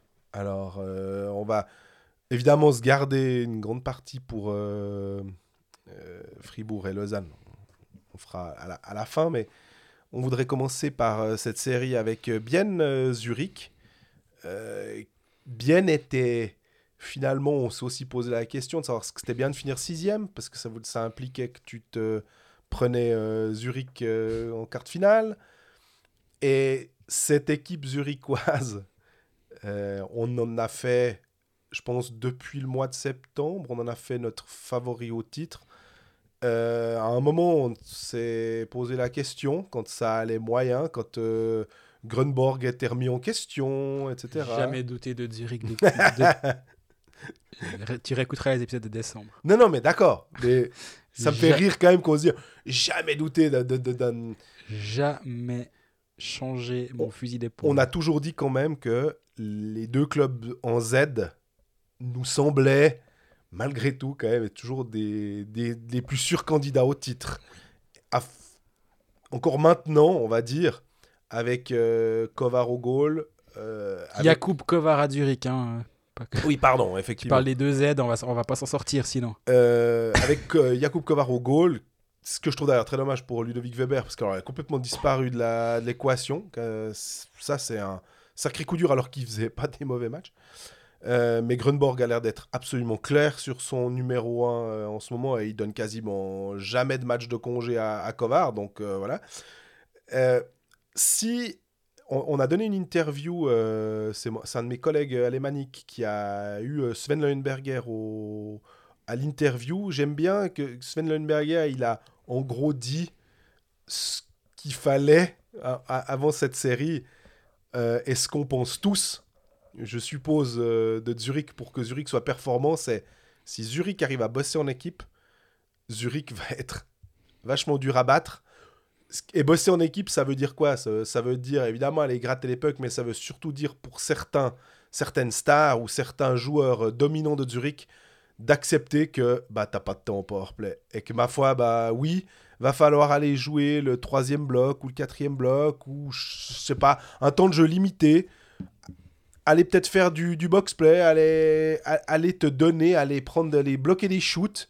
Peut-être qu'un Denis Sollenstein, peut-être qu'un Bodenman, peut-être que des joueurs comme ça, bah, de leur dire, voilà, est-ce que vous acceptez ce rôle? Si oui, si un Kenville accepte ce rôle, parce que forcément que ça va être un peu plus compliqué de demander ça à Malguin Andrighetto, faut quand même des gars qui marquent des buts. Mais si ces joueurs-là acceptent de se faire un peu plus mal, ouais, ça va être chaud. Hein, pour- Ouais, surtout là, on se retrouve avec les deux équipes qui ont cinq licences étrangères euh, qui s'affrontent. C'est le licencico, c'est ça que tu Eh, Exactement. Mais du coup, Zurich, euh, avec Kovar, a toujours 4 licences sur la glace. Ça veut dire qu'avec Noro, qui est inamovible, derrière, tu as Garrett Rowe, qui fait pas une grande saison, mais les playoffs arrivent. Et Bon, je il pense- avait quand même eu un problème de mâchoire. il avant, a, hein. il, il quand même, il a quand même mangé, je pense, la purée de 3 jours, effectivement. Euh, mais il fait pas, malgré tout, depuis son retour, tu t'es jamais dit, euh, et, et tiens, et si je prenais Garrett Rowe hockey manager? Tout à fait. Tu vas te poser la question dans pas longtemps, si ça se trouve. C'est effectivement euh, assez intéressant parce que de se dire, on va regarder un peu comment il va faire. Gareth Rowe, playoff. Ouais, j'aime bien tout d'un coup. Rowe, Azevedo, Kenville, Noro, c'est des Nord-Américains qui, qui connaissent comment on fait, ou ils qui ont l'habitude des playoffs, on va dire. Et euh, il y a encore Kruger qui t'offre des options si l'un si de ces quatre-là ne, ne joue pas. Ou au contraire, tu peux même aller plus loin. Tu peux dire Kruger est, est- est très clairement un de mes quatre Mhm, hors Kovar. Et je sors Azevedo, par exemple. complètement. Bah, D'ailleurs, avec Kruger comme centre, j'aurais tendance même à Kruger à le poser sur la feuille. Oui. Mon côté est en me disant, je veux un centre défensif, ça va être, ça va se jouer un peu plus euh, serré. Il y aura moins de goals marqués. Il va falloir aller gratter un peu des trucs, pas trop jouer en périphérie. Bah, ça, ça appelle euh, Marcus Kruger, on, on va dire, qui a quand même euh, l'expérience de la NHL, qui a l'expérience avec les Blackhawks. Euh, il a l'expérience des playoffs. Moi, ça, me- ça me semble être assez logique finalement. D'ailleurs, le- bah, au dernier match, Rowe était, était absent. Je ne sais Mhm. pas s'il était surnuméraire ou s'il était blessé, mais je pense qu'il était surnuméraire. Mais si tu as Rowe et Kruger qui sont là, tes centres, ça devient Rowe, Malgin, Kruger pour les 1, 2, 3. Ça devient vraiment intéressant. Il joue avec Sigrist au centre, j'aime bien ce choix. Et après, tu as Shepi en centre de 4. Puis t'as Dominique si- Diem qui peut aussi faire le centre s'il faut. Et Sigrist, tu peux le mettre sur une des ailes quand tu veux, il n'y a aucun souci. Et euh, Hollenstein de retour, ouais, c'est c'est bien. Pedretti, ce qui est intéressant, qui joue sur, Pedretti sur la première ligne, Oui. ça te permet de diluer un peu ton talent, de pas avoir une, on va dire, pour, pour comparer le modèle Zurichois avec le modèle Zougois, une euh, Hoffman, Kovar, Simeon, mais plutôt à cet endroit-là, à la place d'un Simeon, je sais pas, tu aurais un Barhoffner qui vient amener un petit peu une autre euh, dimension peut-être à la ligne. Et ça te permettrait d'avoir un Simeon sur une 3 et donc d'avoir un peu plus de talent dié sur trois lignes. Et euh, Hollen- Hollenstein vient amener cette profondeur là un petit peu plus bas dans l'alignement ou Bodenman ou Kenville et, et- et- et- etc voilà bah bon courage aux Biennois non, si, on, si on se penche un petit peu plus du côté de Bienne, apparemment, selon le journal du Jura, le premier match a lieu dans deux heures pour ceux qui écoutent le, le podcast très rapidement. Et vu qu'on est déjà à bientôt 50 minutes du podcast, et si vous avez tout écouté depuis le début, euh, on y est tout, on est tout proche. Et euh, Mais voilà, il, il manquera euh, Luca Conti, visiblement, selon, la- selon le journal du Jura. Tino Kessler s'est entraîné à part, donc euh, pas sûr qu'il soit sur la glace. Et surtout, et plus important encore, on parlait des 5 licences avant. L'idée des 5 licences, c'est là où euh, Bien avait un avantage sur la concurrence, c'est qu'il y avait Joran van Pottelberg au but, et donc 5 joueurs de champ étrangers. Avec Chikin qui doit, qui doit jouer, parce que tu peux pas partir en playoff avec Alien Pope, du moins, c'est pas la, la, voie qu'avait choisi Steinegger en engageant un gardien étranger euh, au cas où. eh bien, t'as plus que 4 étrangers sur la glace. Si en plus il te manque un Luca Conti comme euh, deuxième centre, ouais, je, je pense que. Heureusement qu'il y a Salinen, on va dire. Heureusement qu'il y a Salinan. Euh, ah, c'est le retour de, de maladie, une maladie qu'il a quand même un peu mis sur les plans un long Mhm. moment. Il a, lui, il a eu un Covid euh, compliqué à gérer, de ce que j'ai cru comprendre. Ouais, euh, bien ne part pas avec les faveurs de la cote dans cette série. Je peux imaginer que, que Zurich va s'en sortir. Je, je, je vois pas comment en fait Zurich ne va pas s'en sortir. Et même si on réfléchit de manière un peu plus globale, je, je réfléchis qui va arrêter Zurich, pour te dire. Bon, là, je te sens pessimiste quand même, finalement, avec Bien. Est-ce qu'on peut Alors que essayer j'étais un des plus optimistes avant la saison, mais là, Exactement. là, là, il y a quand même euh, là il y a un piège à loup devant eux, puis j'ai l'impression qu'il n'y a pas beaucoup de, ch- de chemin pour passer à droite et à gauche. Euh, si on, on- on- mais le petit chaperon rouge peut quand même battre le loup, donc euh, il faudrait, il faudrait quoi pour que pour que Bien euh, puisse passer? Il faut un, un Damien Brunner au sommet qui il a fait sa meilleure saison statistique depuis son retour d'Amérique du Nord. Évidemment, quand il était avec Zug, il avait fait, il avait été, Il, était avait gagné la- il avait gagné les compteurs de la Ligue une saison. Bon, il était avec Zetterberg, ça aidait aussi un poil euh, l'histoire. Mais euh, il a plus d'un, il a un point par match, 40, euh, en gros 45-45 ou 44-44, je sais plus. Donc vraiment plus de 20 buts. Il est, il est là. Mais tu lui enlèves Kunti. Si Kunti est pas là, ouh, tu- ouais. c'est- un peu compliqué justement à ce niveau-là. T'as un- t'as Radgeb qui a eu une longue blessure, qui a mis du temps à revenir, alors il est de retour. Tu mais- disais pour Gaëtan Haas aussi. Il a été que- c'est une longue maladie. Mais si, si pre- ton premier duo As-Rayala tourne déjà, si Ishii peut jouer, est en, est en santé à côté d'eux, tu as déjà une très bonne première ligne. faut remplacer euh, Kunti par Salinan. Tu le disais avant, je peux imaginer que ce serait une des, une des pistes. Je dis pas que ça va être celle-là, mais tu as quand même deux lignes qui sont complètement correctes. hein. Et après, sur une 3, tu peux avoir euh, du Ugly, tu peux avoir du Kessler. Offer Ah non, aussi. est out. Hein. Ah ouais, Kessler est out. Offer est là aussi. Offert, oui, juste par contre ça. Il y, y a quand même des, des armes. Et surtout, mais la question, elle va, se elle va passer peut-être par la défense. Parce que si, face à Zurich, tu dois, tu dois essayer de- d'encaisser un, un but de moins que ton adversaire. Tu vas pas, tu vas pas vouloir marquer un but de plus. C'est le, le- le va être vraiment, vraiment déterminant. Exactement. Et, le, et le, le- tout, le- tout le jeu de cette série, ça va être d'être capable de contenir euh, l'attaque zurichoise. Euh, Forster aussi, je pense, du coup. Forster a un vrai intérêt. euh, Parce qu'on disait Yakovenko, on disait Radgame, mais ça, c'est des défenseurs offensifs. Tant mieux s'il peut foutre un plomb de temps en temps. Le truc, ça va être d'abord d'aider Chikin à, à contenir l'offensive zurichoise, finalement. Et du coup, ça passe par des défenseurs. Alors, Radgabe, on- euh, ça va être de jouer défensivement solide, en fait. Exactement, et il en est complètement capable, on l'a vu, hein, cette saison il a, il a progressé de ce côté-ci de la glace quand même. Löw, c'est pas un joueur qui a, qui a une énorme expérience de playoff, il a 29 ans quand même, mais les dernières saisons il était à Jokerit et chaque fois ils se sont fait sortir au premier tour avec Jokerit en KHL. Il a 3 matchs, 6 matchs, 5 matchs de playoff. Avant il a eu une, il a une fois une saison à 11 matchs de playoff avec Toronto en AHL, mais 11 matchs, euh, c'est pas non plus un run en playoff incroyable. Est-ce qu'il est, qu'il est capable de, jouer à ce niveau-là? Je pense que oui. Il a fait une très belle saison, Victor Levin. Il a 27 points et il est solide défensivement. Et voilà, ce sera. T'as raison, c'est, là ou l'une des clés du, de la série. Maintenant, c'est malheureux, hein, mais j'ai quand même l'impression qu'au bout d'un moment, ton, ton talent doit va, va faire la différence quand tu es Zurich. Et euh, surtout face à une équipe qui a 2-3 pièces un petit peu branlante en ce moment. Justement, je pense à, à Gaëtan Haas qui, a, qui est de retour, mais ça a pris du temps. Radgeb, ça a pris du temps. Van Pottelberg sur les plots. Pour moi, il y a, il y a trop de, petits, de petites pièces qui qui, qui marchent pas normalement actuellement pour, euh, pour que ça tourne. Bah, moi, je te dirais, je trouve qu'il y a un peu trop de points d'interrogation et pas assez de points d'exclamation. Oui. Finalement, si je devais résumer, c'est que euh, tous, je t'écoutais euh, énoncer les, les, les- petits soucis, je disais, ah ouais, bah, ouais. en fait, on était au conditionnel. S'il marche bien, ça peut passer. Ou bien s'il est en santé, ou s'il arrive à revenir, ou il faudrait que. Ben, toutes ces questions-là, on espère qu'elles auront que des réponses positives pour Bienne. Mais on est, j'ai l'impression on est un peu obligé de donner l'avantage à Zurich en ce moment, parce que Zurich a moins de questions euh, ouvertes finalement.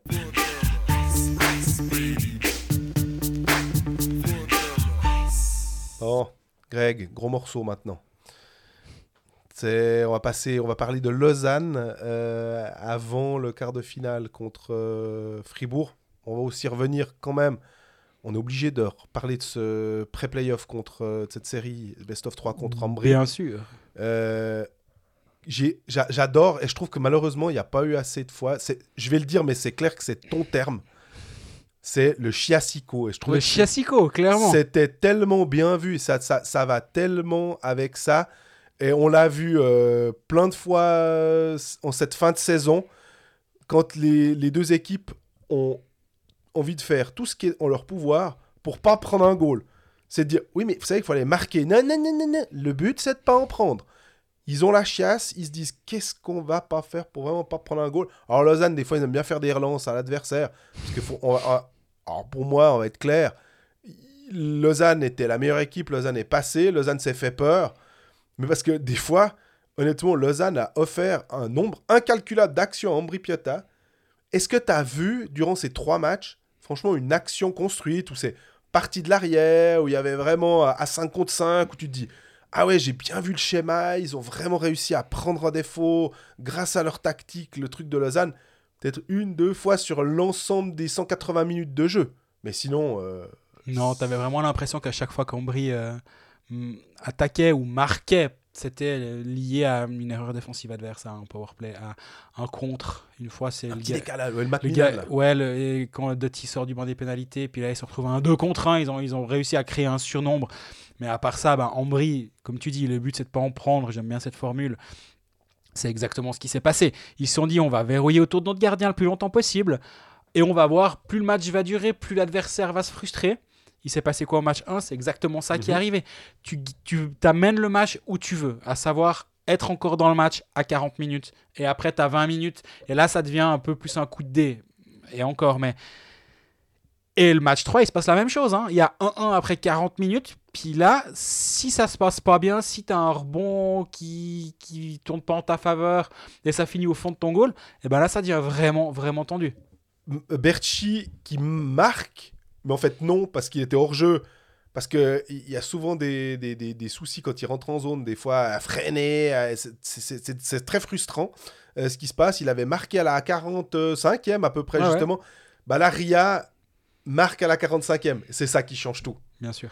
C'est qu'après, Lausanne peut quand même gérer. Ambry est obligé de se sortir un peu plus.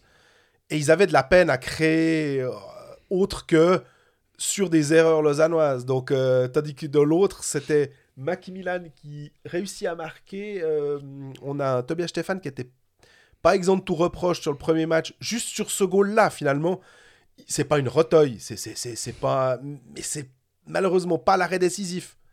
Puis là, j'ai un peu l'impression qu'il y a eu Juvonen aussi lors du match à Ambry qui Oui. fait pas un arrêt décisif. Et on a, on l'a mis sur un piédestal en disant à quel point, parce qu'effectivement, il a aidé à, Ambry à gagner beaucoup de matchs en fin de saison et à se qualifier pour cette dixième place, qui était finalement un peu leur victoire à eux, parce qu'on les attendait pas là, euh, et qu'ils avaient déjà réussi leur saison en fait en, en- en étant dixième. Puis ils ont fait tout ce qu'ils pouvaient pour essayer de prolonger le, le plaisir le plus longtemps possible. Puis au final, c'est pas passé. Mhm, bah, sur, sur cette série, j'a- j'allais te poser une question volontairement euh, provocatrice, mais je vais pas le faire. Mais moi, je me pose la question est-ce que Lausanne a été bon durant cette série? Est-ce que Lausanne m'a impressionné durant cette série? Puis En fait, la réponse à ma propre question, c'est non. Ouais.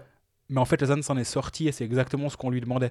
Face à une équipe d'Ambry qui va, qui va venir gratter, qui va venir poncer les bandes pendant, pendant 60 minutes tous les soirs, qui va te harceler à la relance. Parce que Fortiac, ah, ils m'ont impressionné. hein. Je me suis demandé s'ils allaient pouvoir tenir tout le match aussi. Et ils ont tenu tout le match. Et face à cette équipe-là qui verrouille, qui va te laisser un minimum d'espace en zone défensive, le slot, c'était un no man's land pour Lausanne. Est-ce que Lausanne aurait pu en faire plus pour aller là? Probablement. Mais c'était difficile, ça, ça grattait, ça, ça frottait beaucoup. Et donc, on ne demandait pas à Lausanne d'être bon durant cette série. On demandait à Lausanne de s'en sortir et c'était Ouais. déjà bien assez. Et ils l'ont très bien fait, malgré tout, parce qu'à à 0-1 après un match, mm, le match 2, j'avoue n'avoir pas parié. Le match 3, j'ai parié sur Lausanne parce que j'étais convaincu que Lausanne allait gagner. T'as même failli trouver le bon score. J'ai failli trouver le bon score. J'étais convaincu qu'il gagnait et assez facilement. Ça a été plus difficile que le score ne l'indique. hein. On est clairement, on va être Ah clair. ouais. Mais le match 2, j'avoue n'avoir pas parié parce que je savais pas, honnêtement. C'était typiquement le genre de match qui pouvait partir dans l'irrationnel. T'en sais rien devant les, devant les spectateurs là-bas, il se passe quelque chose. et- bah, D'ailleurs, ça a failli avec euh, le truc de Fabien Eldner. Parce que si sur ce 5 minutes, Ambry en plante 2, Mhm. derrière c'est bon. Hein. Complètement. Derrière, on- là, on est en train de préparer la série Fribourg-en-Brie. Ça n'est pas arrivé. Lausanne s'en est sorti. Lausanne a eu de la peine.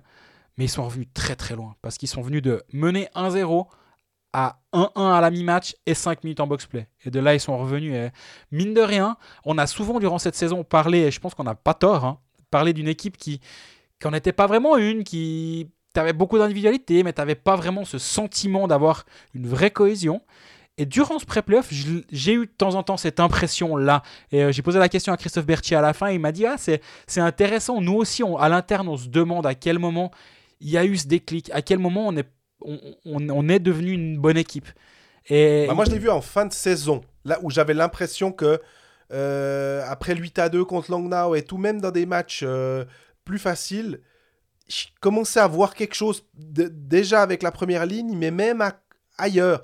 Des gars qui osaient un peu aller un peu plus. Depuis l'arrivée de Milly aussi, qui, qui amenait quelque chose. Mhm. Mais c'était presque remis en question après la défaite euh, au, match, au match inaugural, à, cette défaite de 1 qui a remis un coup d'arrêt.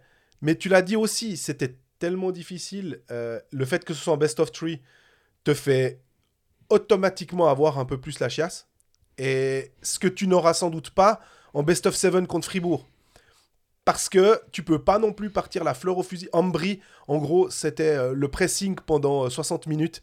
C'était euh, à la vie à la mort, on s'en fout, sans lendemain. Tu peux pas avoir cet état d'esprit-là sur une série lors du deuxième match, de partir comme un fou, puis d'être cramé pour le match 3, cramé pour le match 4, etc. C'est pas possible. Donc je pense que les, scénarios seront différents sur, sur les matchs à venir dans la série contre Fribourg. Mais là, bah, Ambry y allait un peu euh, à la vie à la mort, quoi. Ouais, c'est l'énergie du désespoir aussi en un sens, et c'est comme ça qu'Ambry est le meilleur. On l'a vu sur cette fin de saison. Ambry avait rien à perdre sur les 7-8 derniers matchs et a tout gagné, a surpris tout le monde. Soir après soir, c'était joli à voir. Mais est-ce que c'est tenable sur le moyen slash long terme? Moi, je pense que non. Et, on l'a un petit peu vu. Au bout d'un moment, la, la machine lausannoise, elle était quand même supérieure. Mais ben, après un tiers du match 3, Ambry a la meilleure équipe sur la glace. Malgré le fait qu'Ambry a joué 6 minutes en box-play durant tout le premier tiers-temps. Ouais. Et c'est pourtant Ambry qui s'était créé le plus d'occasions de Tout but sur ce premier tiers. Et ça, il faudra pas l'oublier. Il faut pas l'oublier au moment de faire le bilan et d'être un peu peut-être aveuglé aussi par le fait qu'à la fin, ça, a- ça a déroulé, ça a chanté, on s'est assis sur la glace, etc. Oui, oui, oui. Mais juste en début de soirée, Ambry était vraiment, vraiment pas loin de, de mettre Lausanne dans les cordes. Ça veut pas dire qu'ils auraient gagné s'ils avaient, pris, s'ils avaient pu conserver ce 0-1 plus longtemps. Ça veut pas dire qu'ils gagnaient. Lausanne a réagi immédiatement et ils ont quand même évité de se mettre dans la panade. Alors, je suis tout à fait d'accord quand tu dis s'asseoir, fêter et tout. Mais il faut aussi avoir le droit de fêter quand tu as gagné quelque chose et que la relation que tu as avec tes supporters cette saison, elle n'est pas très bonne. Euh, le seul club qui a une relation fusionnelle avec ses supporters en ce moment, c'est Fribourg. On a vu que dans d'autres clubs, c'était plus compliqué. De... Berne, c'est une catastrophe en ce moment. Euh, Genève, ils ont eu de la peine à remplir la patinoire. Lausanne l'a rempli une fois, c'était contre Fribourg. Même là, les matchs contre Ambry, le premier, pas, pas- Là, il y avait que 8000 personnes finalement sur 9006. Il faut reconstruire le lien avec ton, ton public. Ce sera sans doute beaucoup plus chouette contre euh, Fribourg parce que, bah, en plus, il y a un côté derby, donc euh, il y aura un peu plus de tension. Mais voilà, j'ai l'impression que c'est pas dommage de recréer quelque chose avec ton, Mhm. ton public maintenant. Mais comment tu crées un lien avec ton public et tu parles de Fribourg? C'est aussi parce que tu gagnes des matchs. Je veux dire, si tu inverses les résultats de Fribourg et de Lausanne, ben, ce qui, ce qui s'est passé toute la saison à Fribourg, je peux tout à fait me l'imaginer avoir eu lieu également à Lausanne. Mais le problème, c'est que le début de saison n'était pas bon.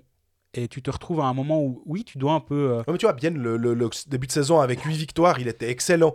Et on a moins senti quand même une, une cohésion, une communion avec euh, le public comme à Fribourg. Ouais, je suis assez d'accord. Après Fribourg, il y a la nouvelle patinoire qui a, qui a généré un enthousiasme. Et cet enthousiasme, day one, a fonctionné. Après, la, après le Covid, après les, les patinoires fermées, les gens étaient contents de revenir, de voir cette patinoire vivre avec, euh, avec des gens à l'intérieur. Puis quand on enchaîne les, les victoires au début du championnat, c'est pas tout à fait vrai. On se rappelle, au tout début, tout, tout, tout, tout début, c'était un poil poussif, mais après, ils ont commencé à dérouler, ils perdaient plus jamais à la maison. Et c'est redevenu de place to be malgré l'augmentation du nombre de spectateurs, ça aurait très bien pu l'être à Lausanne. Je pense juste que Lausanne a mal commencé sa saison. Il y avait une sorte de méfiance qui, a, qui, a eu, qui existe quand même. Avec, euh, Elle est latente finalement. elle, elle est clairement latente et il n'y avait, y avait aucune raison de ne plus être méfiant. Là, ben voilà, tu te dis, ok, il, est en train de se créer quelque chose. Et, et comme tu dis, vendredi, euh, dimanche pour le match 2, surtout si Lausanne venait à ramener quelque chose À de 8 heures, on le rappelle, hein, parce qu'un match, tous les matchs seront à 8 heures, que ce soit un dimanche. télévision qui, qui, qui paye décide. La, télévision paye, la télévision décide. Les playoffs sont à 8 heures. Et c'est très bien d'ailleurs. Je suis d'accord. On va pas recommencer. Non, à chaque playoff, on en parle. Toi, tu veux des matchs à 4 heures l'après-midi? On sait. Non, le dimanche, je trouve très bien. non, alors Ouais. dimanche, je suis d'accord. Mais, euh, mais tout ça pour dire que oui, il, se passe quand même quelque chose gentiment. Et euh, bah, je te propose qu'on fasse une petite pause et on enchaîne sur cette série contre Fribourg.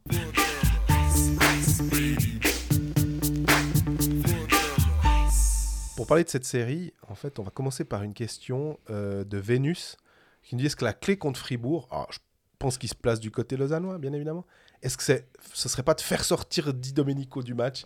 Et on a en mémoire le dernier match à, euh, à Lausanne où euh, Dido est, pas bon et où plein de gens se sont posé la question. Il me semble que sur Twitter, un certain Grégory Beau a dit Oui, mais alors, euh, Di Domenico, la question, euh, ça fait un petit moment qu'on se pose la- la- au playoff, la prolongation, pourquoi Fribourg l'a pas conservé, etc. Enfin, c'était légitime. Ouais, alors c'est clairement l'une des clés de cette série. C'est la capacité de Di Domenico à peser sur le jeu de Fribourg-Gotteron et non contre Fribourg-Gotteron.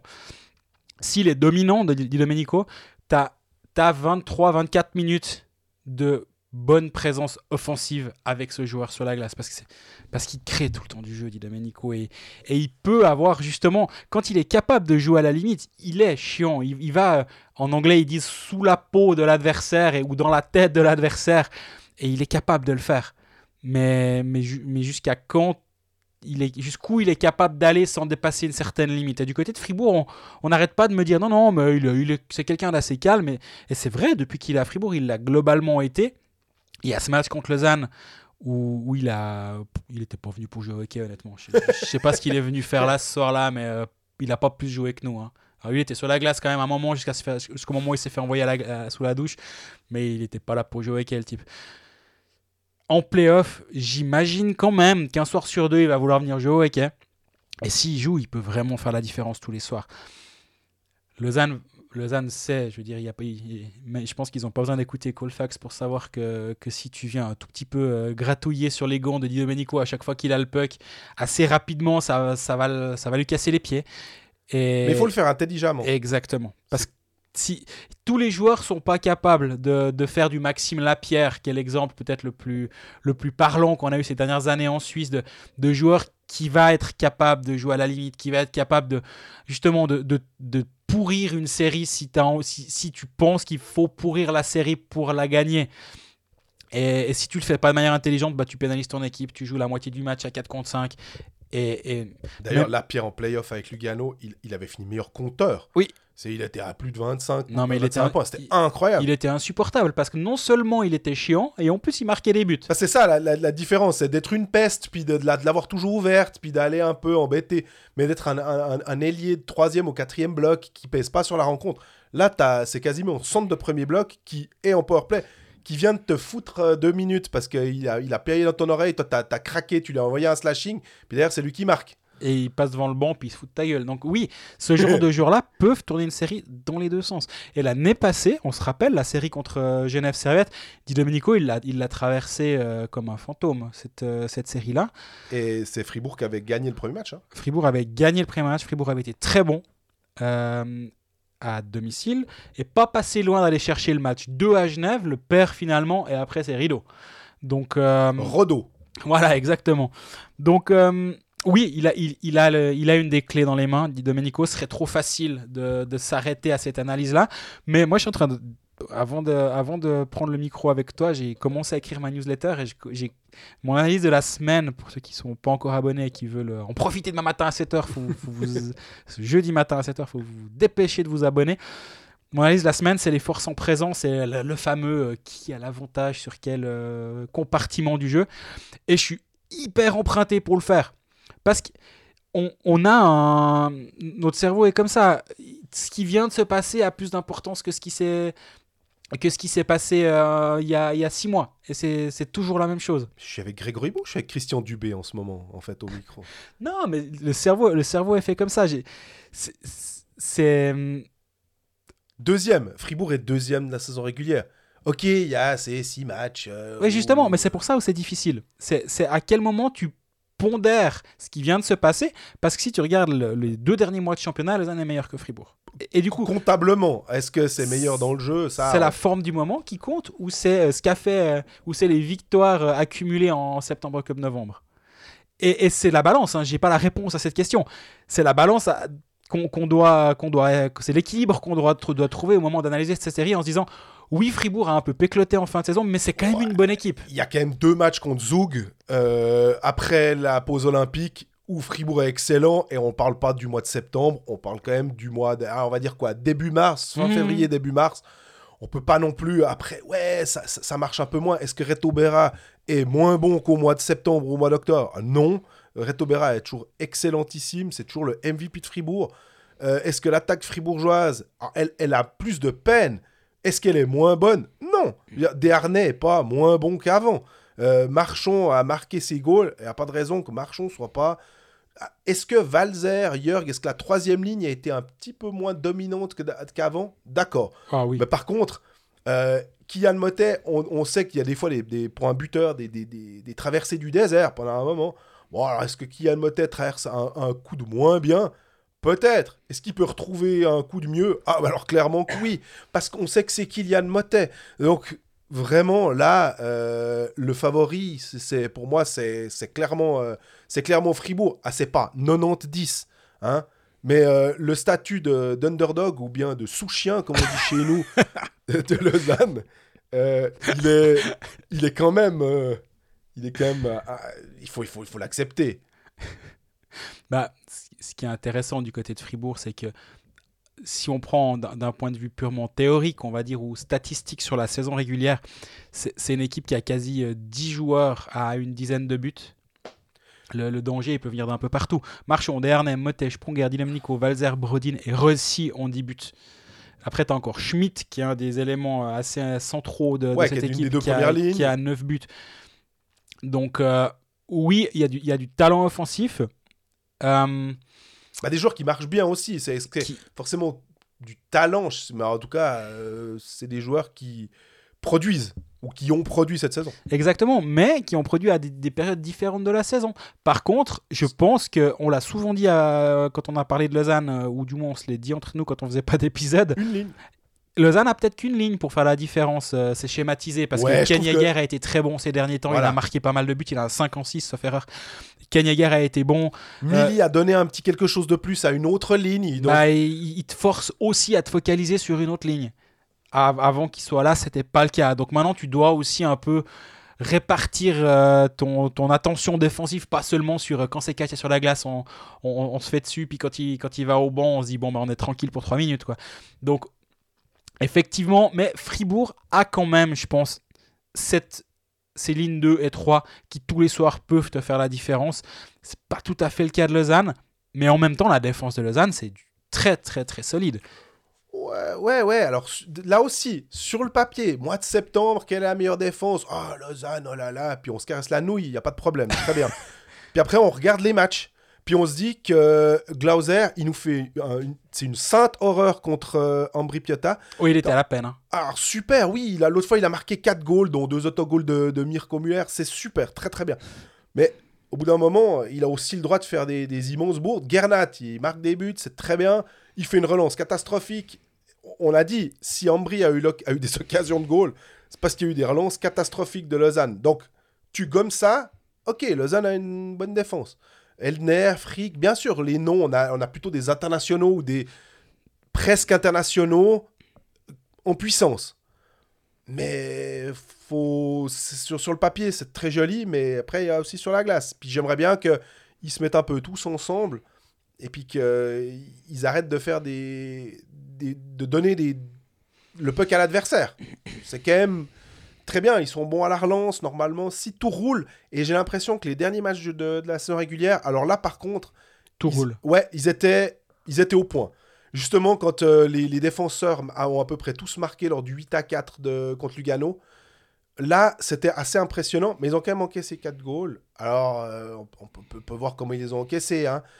Mais il y a eu des blackouts. Il y a tout, tout, tout, tout, euh, comment dire, tout d'un coup, ça peut snapper. Hmm. Et ça, faudra quand même gommer un peu plus. Surtout qu'en playoff, normalement, on aimerait bien un peu resserrer les, les boulons. On a un On Boltzhauser. aimerait bien battre les boulons aussi. pour une fois, quoi. Pardon. Mais Boltzhauser a pris la place finalement de Tobias Stéphane. La question, on, on, on l'a posée, on la pose pas pour Fribourg, parce qu'on sait que c'est Béra qui est titulaire.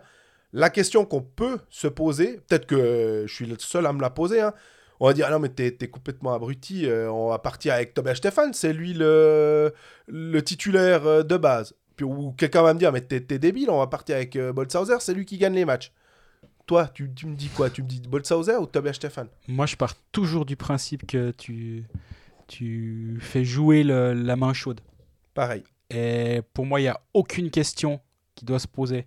C'est Luca Boltzhauser qui doit commencer la série. Ça ne veut pas dire qu'il doit terminer la série. Tout à fait. Il commence la série contre Fribourg. Par contre, contrairement à Fribourg, tu as une option.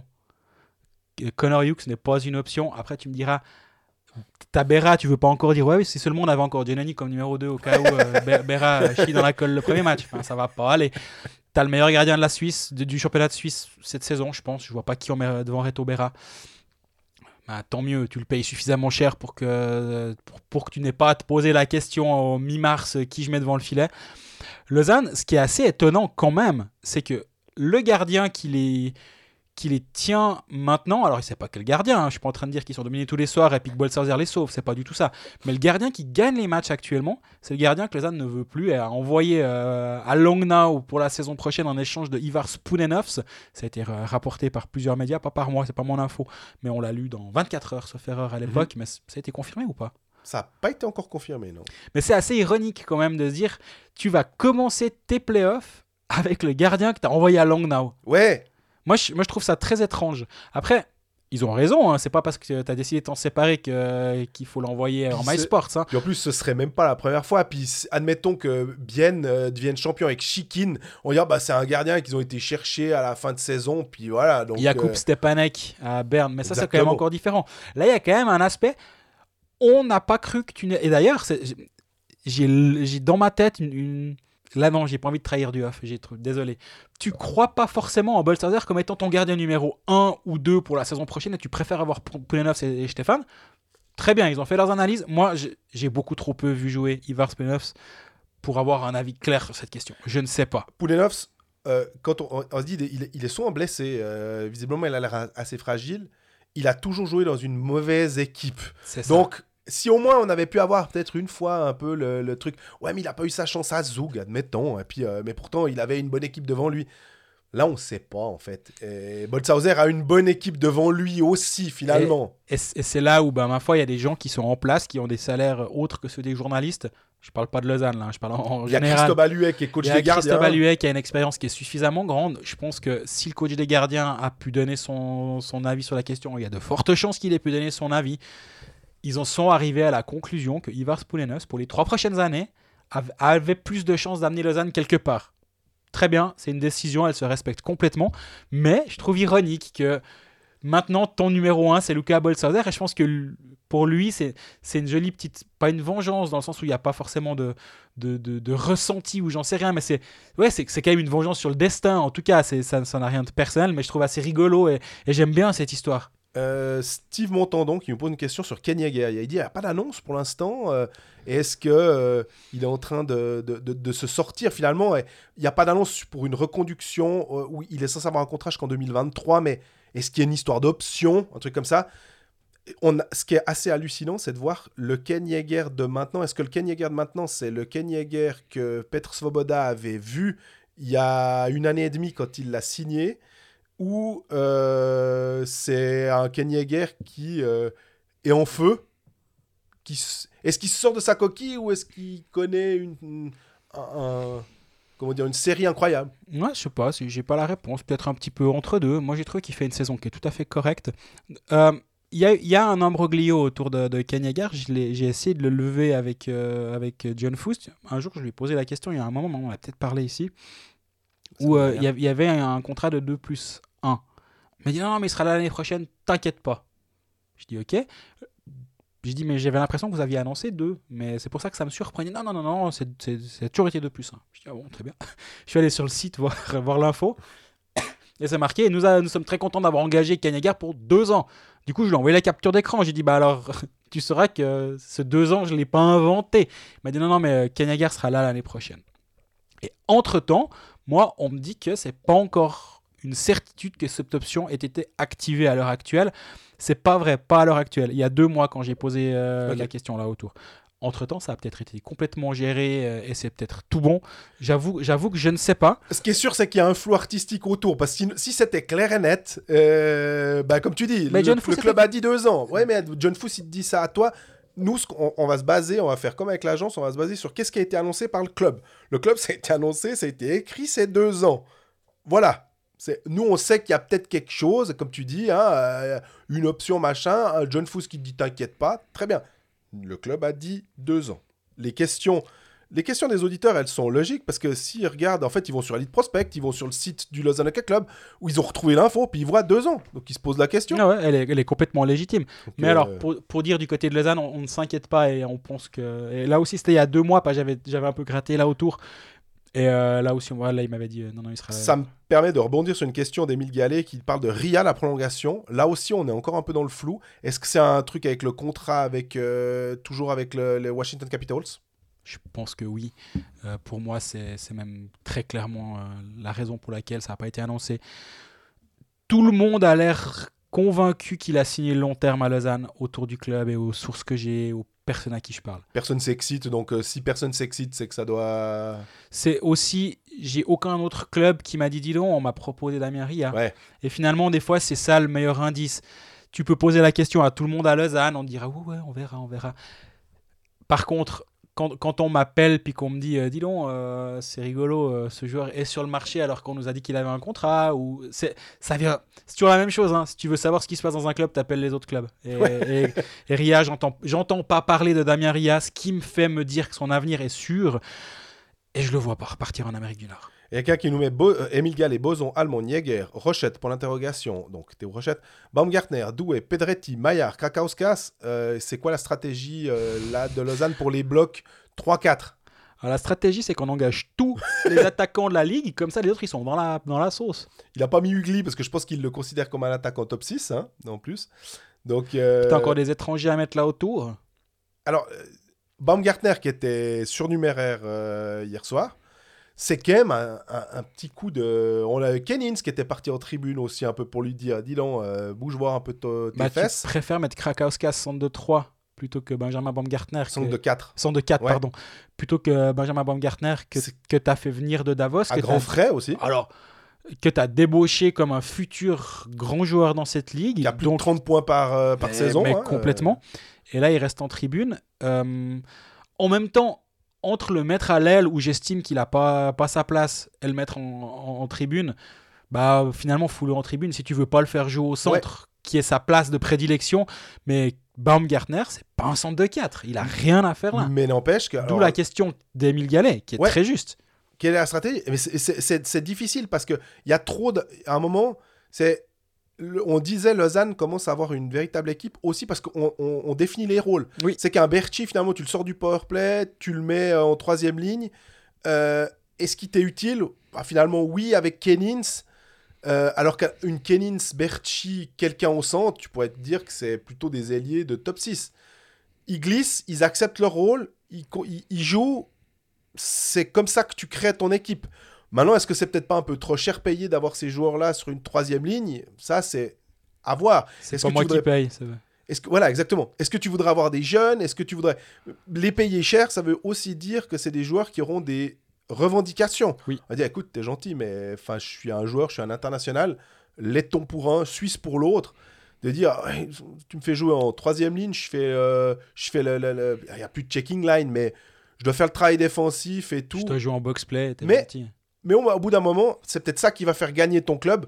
Puis ce que tu veux au moment des playoffs, c'est gagner un titre. Bah, c'est exact, exactement ça. Et, et- et finalement, on est, et je crois que j'ai déjà tenu cette théorie une fois, on est capable de dire Zurich et Zug sont, arrivent à gérer toute cette profondeur-là. Pourquoi nos clubs en Suisse romande n'en seraient pas capables? Et on parlait de Genève avant, pour ceux qui n'ont pas écouté, de la profondeur de Ouais. l'année prochaine.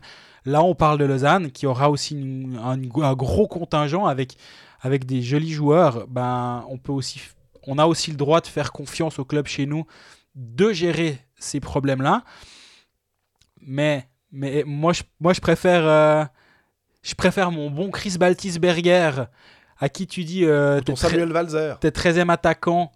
euh, il, va, il va le faire, il est dans son club à, à Zurich, Baltisberger, pour prendre l'exemple que, que moi j'aime bien. Il n'y a pas de souci. Bachhoffner, on vient te chercher à Zug pour revenir à Zurich. Mais tu sais pourquoi tu reviens. Hein on ne vient pas commencer à, à nous casser les pieds. Bah, sinon, tu vas à Langnau, tu vas à Ambry, puis à ce moment-là, tu auras une place sur un des premiers trios. Mais Et- toi, tu as envie de gagner, donc euh, sans si doute. envie, si t'as envie de gagner. En fait, si les- c'est toujours la même chose. Si les résultats sont là, les égos, ils sont obligés de se mettre de côté. Parce qu'en fait, tu peux pas dire Oh, mais bon, je mérite sur le- ma place sur le powerplay, puis ils seront là. Ton coach, il est là, mais mon gaillard, on est à, on est à 25% de réussite au powerplay. On a marqué un but par match sur les trois derniers matchs. Qu'est-ce que tu veux que je te foute sur le powerplay Ça marche. C'est si ça commence à branler aux manches, où là, tu peux commencer à avoir des égos qui viennent et puis qui disent Moi, j'aimerais cette place-là. Lui, il fait pas les efforts. Et là, il commence à avoir des, doigts qui se pointent dans tous les sens. Mais tant que le résultat, les résultats sont là, t'as aucun souci. Il y a une question d'Yvan Déné, on n'en a pas parlé avant, parce que c'est c'est plus général, c'est pas sur Lausanne ni sur Fribourg, mais c'est en rapport avec la pénalité de 5 minutes de, de plus match d'Eldner.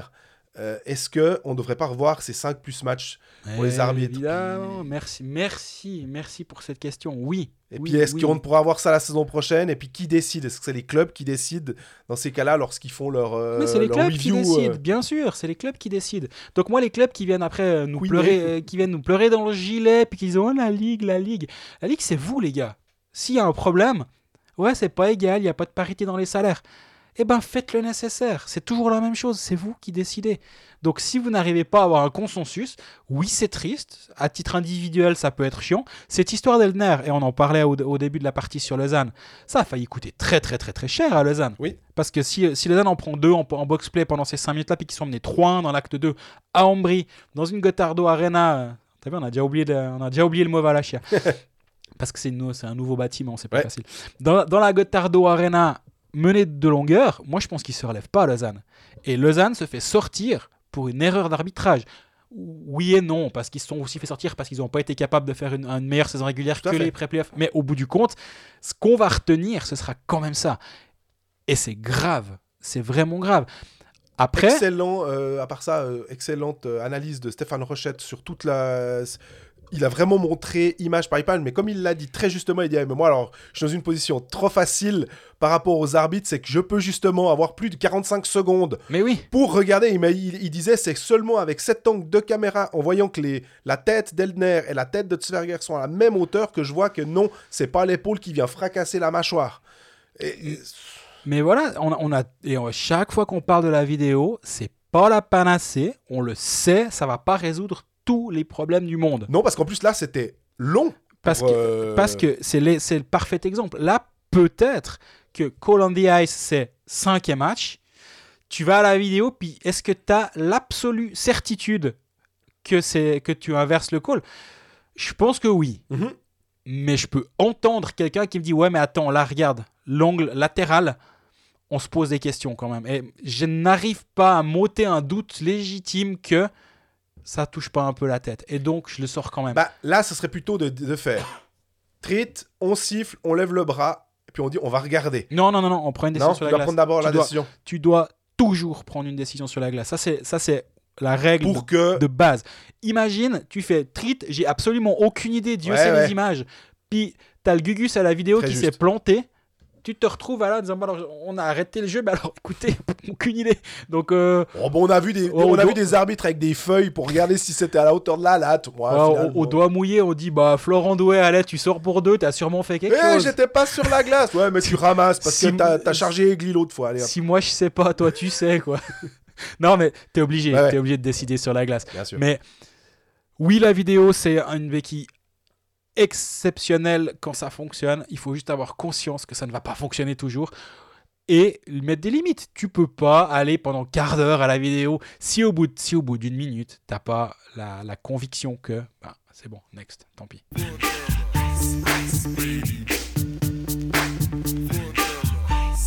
On va juste encore terminer sur cette série parce que j'ai l'impression qu'on a à, nous écouter euh, parler sur cette série Lausanne-Genève, j'ai quand même un peu Lausanne l'imp- Fribourg. euh, Lausanne-Fribourg, j'ai quand même un peu l'impression qu'il y en a un des deux et c'est toi qui penche pour Fribourg Mhm. et qu'il y en a un des deux et c'est moi qui penche pour Lausanne. Genre, je nous écoute bien. Ouais, je pense. Or, je- si tu t'écoutes bien, ça c'est toi qui peux dire. Mais en tout cas, tu m'entends bien sur. euh, Parce que je pense que effectivement, les, les- les six derniers matchs là, il faut pas, euh, il faut pas forcément en tenir compte, et que on serait deux matchs, euh, deux jours après, deux trois jours de pause après la saison régulière. Mais le fait d'avoir eu 11 jours, d'avoir pu couper, d'avoir pu vraiment se, régénérer, d'avoir pu mettre euh, les, mauvaises ondes de, de côté, Fribourg peut repartir vraiment de manière beaucoup plus saine. Effectivement, Lausanne sera sans doute un peu plus dans le rythme. Ça me semblerait euh, contraire à la logique de, de dire que après avoir fait trois matchs contre Ambry, ils sont moins dans le rythme qu'une équipe qui a eu euh, 10 jours de pause. Mais pour le coup, euh, ils auront un peu plus de fraîcheur aussi, tu vois. Donc, vraiment, euh, ça se joue pas. C'est pas, euh, c'est pas du euh, 90-10 en faveur de Fribourg, mais que quand même il y a une prévalence pour la, pour la saison régulière euh, en faveur de, de Gauthieron. Alors allons-y. Tes pronostics série par série. Euh, Zug on va- Lugano, Zug. en combien? Euh, je pense quand même, je, je sais pas s'ils vont en gagner beaucoup, Lugano. J'aime bien Chris Maxwell, mais je vais partir sur le 4-1. Pareil, Lugano. Euh, Zug, Zug gagnant, euh, gagnant 5. Du coup, 2, 7, c'est Fribourg-Lausanne. Euh, 4-2 Fribourg. Ok, 4 de Lausanne. Pour moi, Lausanne finit à la maison. Ok. Ensuite, on a du Zurich-Bienne. Alors là, il faut se dépêcher parce que le match commence tout soudain. Euh, ouais, 4-1 Zurich. Ouais, Zurich en 5. Et Rapid Davos. Euh, tu sais, ça serait drôle que ce soit Davos en 7, mais euh, Davos en 6. Davos en 6. Davos finit à la maison. Donc en fait, on a les mêmes pronos, sauf la série qui va nous intéresser. Il y en a des deux qui aura raison sur Fribourg-Lausanne. Peut-être qu'on aura tout faux sur le reste, mais il y en a Ouais. un des deux qui aura un ou moins un juste. C'est bien. Bah, D'ailleurs, il y a une question euh, sur Fribourg à propos de. Bah, oh, tu parlais de, hum, de Praplan. Évidemment, il y a eu deux, trois euh, informations pendant ces deux semaines où on n'était pas là. Bah, il y a eu l'information Jacob Delarose. Euh, et il y a quelqu'un qui nous demande est-ce que c'est pas une annonce trop rapide vu que la KHL est en train de se déliter de dire qu'il y a peut-être pas d'autres joueurs sur le truc et que le profil de Delarose, est-ce que euh, Fribourg s'est peut-être pas un peu jeté trop vite sur lui? C'est une, une très bonne question. Euh, je me suis pas mal renseigné sur Jacob Delarose depuis parce que moi, j'avoue que. Il a un nom incroyable déjà pour un Suédois. Alors, alors déjà, entre Bromé et son accent aigu et lui, euh, Delarose, euh, on, est, on, est, on est bien. Mais moi, j'arri- j'arrive pas à. Comment dire À minimiser un joueur qui a 250 matchs de NHL et Ouais. qui est resté 7 saisons en NHL à 26 ans. Il a joué, ouais, il a 26 ans. hein. Il a 26 ans. Il est, il est arrivé tôt à Montréal en 2014 déjà. Il s'est jamais imposé. il s'est jamais imposé. C'est un, profil assez défensif. Si tu t'attends à Yann Kovar, t'es déçu. Si tu t'attends à Marcus Kruger, genre, hein, Ouais. t'es peut-être un tout petit peu moins déçu. Moi, un joueur qui est sélectionné en équipe de Suède aux derniers Jeux Olympiques, au championnat du monde, il a un titre mondial avec la Suède. Avec Grunborg alors, du coup. Euh, c'est c'est quand même compliqué de, de dire que c'est un mauvais choix. Par contre, ça dépend le profil dont tu as besoin, ça dépend le, si, si tu réfléchis dans ta construction de ton équipe, Fribourg va partir à 5 étrangers, on l'a suffisamment dit. D'ailleurs, c'est très rigolo, il y a quand même une micro-porte qui a été ouverte dans la, dans la liberté jour. Ouais, mais alors si on va loin en playoff, et puis on va. Moi, je pars quand même, je, reste sur ma conviction de base, ils partent à 5, mais ça veut peut-être dire que le 6 va venir un poil plus tôt. Ça, c'est possible. Ah ouais. Une Cloton. Non, non, on va partir avec zéro étranger. Bon, bah alors le quatrième étranger vient d'être engagé par Cloton. Mais le championnat n'a pas encore commencé. Et, euh, mais c'est Berchi, ton étranger. À tort ou à raison, c'est Ouais, pas la question, c'est Berchi, ton étranger. De la Rose, c'est ton bon Suisse engagé, si on réfléchit en termes de d'impact peut-être. Et peut-être, et quelle, quelle est l'influence de Marcus Sørensen là-dedans? Parce que finalement, ils doivent, j'imagine en tout cas, se connaître. Est-ce qu'ils ont joué ensemble par le passé? J'avoue que j'ai pas... euh, Ouais, il était de l'organisation des, des, des- des Sharks. Faudrait voir euh, si en Suède, euh, peut-être en équipe nationale, euh, Voilà, ils mais- se sont côtoyés. Mais je, je- je me suis je me suis pas amusé à aller jusque là mais finalement peu importe, importe, euh, comme d'habitude on dit hein, les Suédois moi mais ils se connaissent tous de toute façon cette équipe non, mais euh, non mais dans le sens ils se connaissent si ce n'est euh, si pour avoir joué ensemble ils se connaissent forcément d'une manière ou d'une autre. Et donc est-ce que Sorensen a eu son mot à dire? Probablement. Ou du moins est-ce qu'il a été consulté? Probablement. Est-ce que les deux vont jouer ensemble? Moi je pourrais clairement l'imaginer. Et si Sorensen dit moi de la Rose comme centre, j'aime beaucoup ça parce que euh, nos jeux pourraient tout à fait tout à fait bien fonctionner ensemble. Et Sorensen et de la Rose, moi je les vois bien ensemble la saison prochaine. J'aime bien ça. Maintenant par contre, c'est pas là, je réponds pas à la question. La question c'est vu ce qui est en train de se passer en KHL, mais on en a parlé dans la partie de Genève si jamais pour ceux qui n'ont pas écouté. Euh, oui, là actuellement, moi si on me dit qu'un Timo Artikainen, c'est le nom qui revient euh, chaque été dans tous les clubs suisses environ trois fois, si on me dit qu'il est sur le marché actuellement en Suisse, mais, mais oui, il est clairement sur le marché actuellement en Suisse.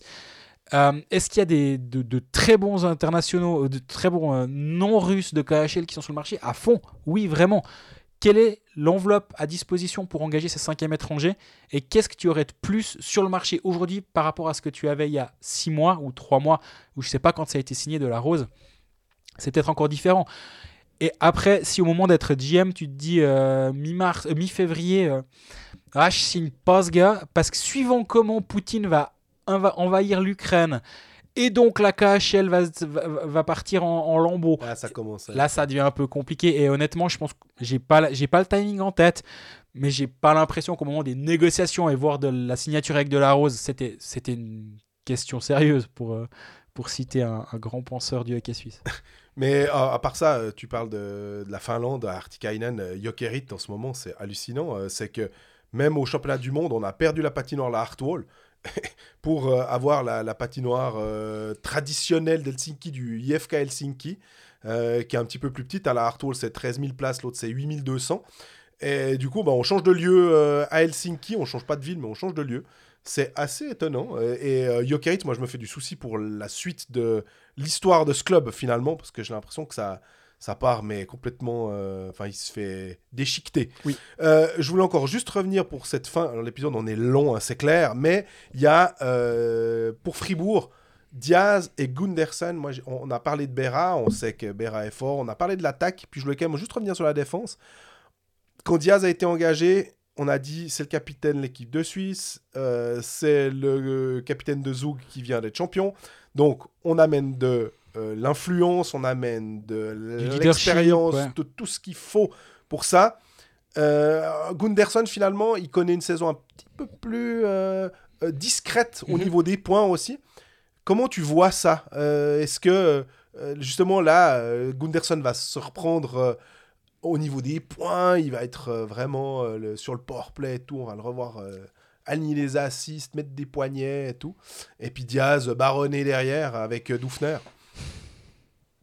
Oui, En fait, on parlait avant de la profondeur offensive de Fribourg-Gotteron, d'avoir, eu durant toute cette saison trois lignes qui sont plus ou moins euh, chevauchées ou alternées à- dans la production offensive. Ça a aussi été au, détriment de, Ryan Gunderson, peut-être qu'il avait moins besoin que la saison passée d'être omniprésent sur tous les powerplays, d'être euh, quasi la, focale de, l'attaque de Christian Dubé ou presque. Euh, donc, par contre, que tes défenseurs puissent un peu plus défendre et, et aient moins besoin de, de participer à l'attaque, ça ne les rend que meilleur défensivement, disons. Donc, cet aspect-là m'in- m'inquiète pas plus que ça. Et oui, c'est maintenant que l'argent que tu as mis pour Raphaël Diaz et le risque entre guillemets pris parce que cette première saison on n'a jamais dit que c'était un risque. Ah et la deuxième on n'a jamais dit que c'était un risque. Donc c'est pas le moment du risque c'est pas maintenant c'est plus tard. Mais ce, ce- cet engagement de Raphaël Diaz c'est maintenant que ça va devoir payer. Et moi j'aime bien l'idée de commencer les playoffs avec le gardien de l'équipe de Suisse et le capitaine de l'équipe de Suisse dans mon vestiaire si je suis Fribourg-Gotteron et je suis en train d'aller à l'inverse de ce que je dis avant parce que je vois quand même Lausanne gagner. Mais Ouais. c'est ça qui est super dans un podcast, c'est que cinq minutes avant, tu peux dire un truc puis dire l'exact inverse. S'il y a pas, si je le mets pas moi-même en avant, ça passe. Mais voilà, bah, c'est malheureux. Je suis... Non, je change pas. Ça, pour moi, c'est quand même Lausanne qui passe devant. Mais défensivement, quand t'as Berra, quand t'as quand Diaz, quand t'as Gunderson, et le système défensif global de Fribourg-Gotteron cette saison a bien fonctionné. Toufner a fait, un, a fait un bon pas en avant. On en- Grâce à Diaz. en- en- oui, grâce à Diaz évidemment. Dave Souter a aussi fait un pas de la- vers l'avant. Ouais. Et euh, défensivement, ça devrait tenir la baraque. Maintenant, euh, Lausanne offensivement, ça peut être très très fort. Donc, euh, ouais, ça va être intéressant. Premiers éléments de réponse euh, des vendredis 20h. Ça va faire rire parce qu'il y a quelqu'un qui nous a posé la question est-ce que Sekatch euh, est le meilleur étranger de la ligue? Maintenant C'est le, le Vaudois. Alors, on voit de quel côté euh, son cœur penche, hein, mais ça me fait sourire de, de le meilleur du. Tu sais, t'es là, bon, je trouve quand même que Henrik Temernes, je trouve quand même que euh, Roman Chervenka, je trouve quand même qu'un Bromé sont quand même des, des étrangers ultra dominants. Est-ce que Sekatch est dominant en ce moment? Oui. Absolument. Est-ce que c'est le meilleur? Alors ça, je laisse à qui veut, qui veut bien se lancer et, et dire qu'il est le meilleur. Par contre, ce qui est sûr, c'est qu'il a une capacité en ce moment à garder le puck. Et puis qu'on en avait déjà parlé quand euh, il marchait bien lors de notre dernier épisode, de dire de juger les, les étrangers, d'attendre un petit moment qu'ils s'acclimatent. Puis on a l'impression qu'effectivement, maintenant, il est bien acclimaté. Oui, et, mais en ce moment, moi, dans les, dans les étrangers qui fonctionnent bien, je pense qu'il faut pas oublier Marc Arcobello. Ouais. Qui est en train de, de, de jouer à un niveau qui est quand même très très élevé. Et si Lugano a sorti Genève, c'est aussi parce que Arcobello est très très très fort, je trouve. Mais, mais, mais c'est catch qui fait un mauvais début de saison, mais il fait une fin de saison de feu. Aussi grâce à Jason Fuchs, qui devient un centre de 1 du Mhm. coup. Mais c'est là aussi, on... oh, désolé, on, s'éternise. hein. Mais il y a tellement de choses à dire, c'est terrible. Mais un des grands points d'interrogation autour de Lausanne HC, c'est Jason Fuchs. Est-ce que c'est un joueur de playoff? Oui, non. Qu'est-ce que c'est un joueur Est-ce que de c'est un son numéro 1 Oui, non. et, et voilà, qu'est-ce qu'un joueur de playoff? Vous avez deux heures. Mais est-ce que tu pars dans tes playoffs avec Jason Fuchs, Fuchs comme centre numéro 1 Ouais, je suis un tout petit. J'ai une toute petite réserve, disons, Je à, comprends, à- hein. à cet endroit-là. Et on, Mm. on parlait d'un Di Domenico qui peut sortir de son match s'il se fait brasser. Bah, ça va brasser. Et est-ce que Jason Fuchs est capable? J'ai pas la réponse claire à cette question. Peut-être que oui. Et si Jason Fuchs, parce que c'est pas parce qu'il il est de stature plus petite que je dis ça, hein, parce que Denis Malgin Ah, en playoff, on a vu l'année passée, euh, ça va, il sait, il sait faire. Euh, mais il, il- il a, il a jamais été dans cette position du, du centre numéro 1. Le go-to guy, quoi. Mais oui, et, et cette ligne-là va devoir être euh, productive, va être ciblée par l'équipe adverse aussi à un moment ou à un autre. Et donc, ça va être intéressant de le voir lui. Il y a tellement de choses à dire. Ça va être super.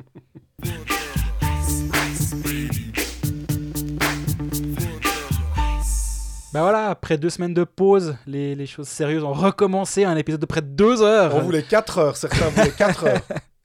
Non, on y est, on a fait moins de deux heures quand même. Mais il y a des choses à dire. Et puis si on parle pas avant les playoffs, il faut qu'on arrête de faire ce podcast. c'est juste. Donc, euh, d'ici la semaine prochaine, on en saura un tout petit peu plus, voire beaucoup plus, parce qu'il y aura déjà eu trois matchs de ce quart de finale qui auront eu lieu, euh, voire quatre pour certains. Mhm. J'espère qu'on aura encore tout le monde à bord euh, mercredi prochain euh, dans, dans nos, dans nos clubs romans. Euh, D'ici là, bah, posez-nous toutes vos questions. On est toujours prompt à réagir si nécessaire. On garde les questions dans, un coin de la tête. Euh, Jean-Fred fait ça très bien. Donc là, on a gardé quelques-unes des épisodes précédents qu'on qu'on a pu glisser ça et là. Sinon, bah, n'hésitez pas à vous abonner à nos différents canaux, à Spotify, à YouTube. Euh, On est là sur Twitter, Instagram, Facebook, etc. Et prenez soin de vous et profitez bien de ces débuts de playoffs. Magnifique. Ciao, ciao.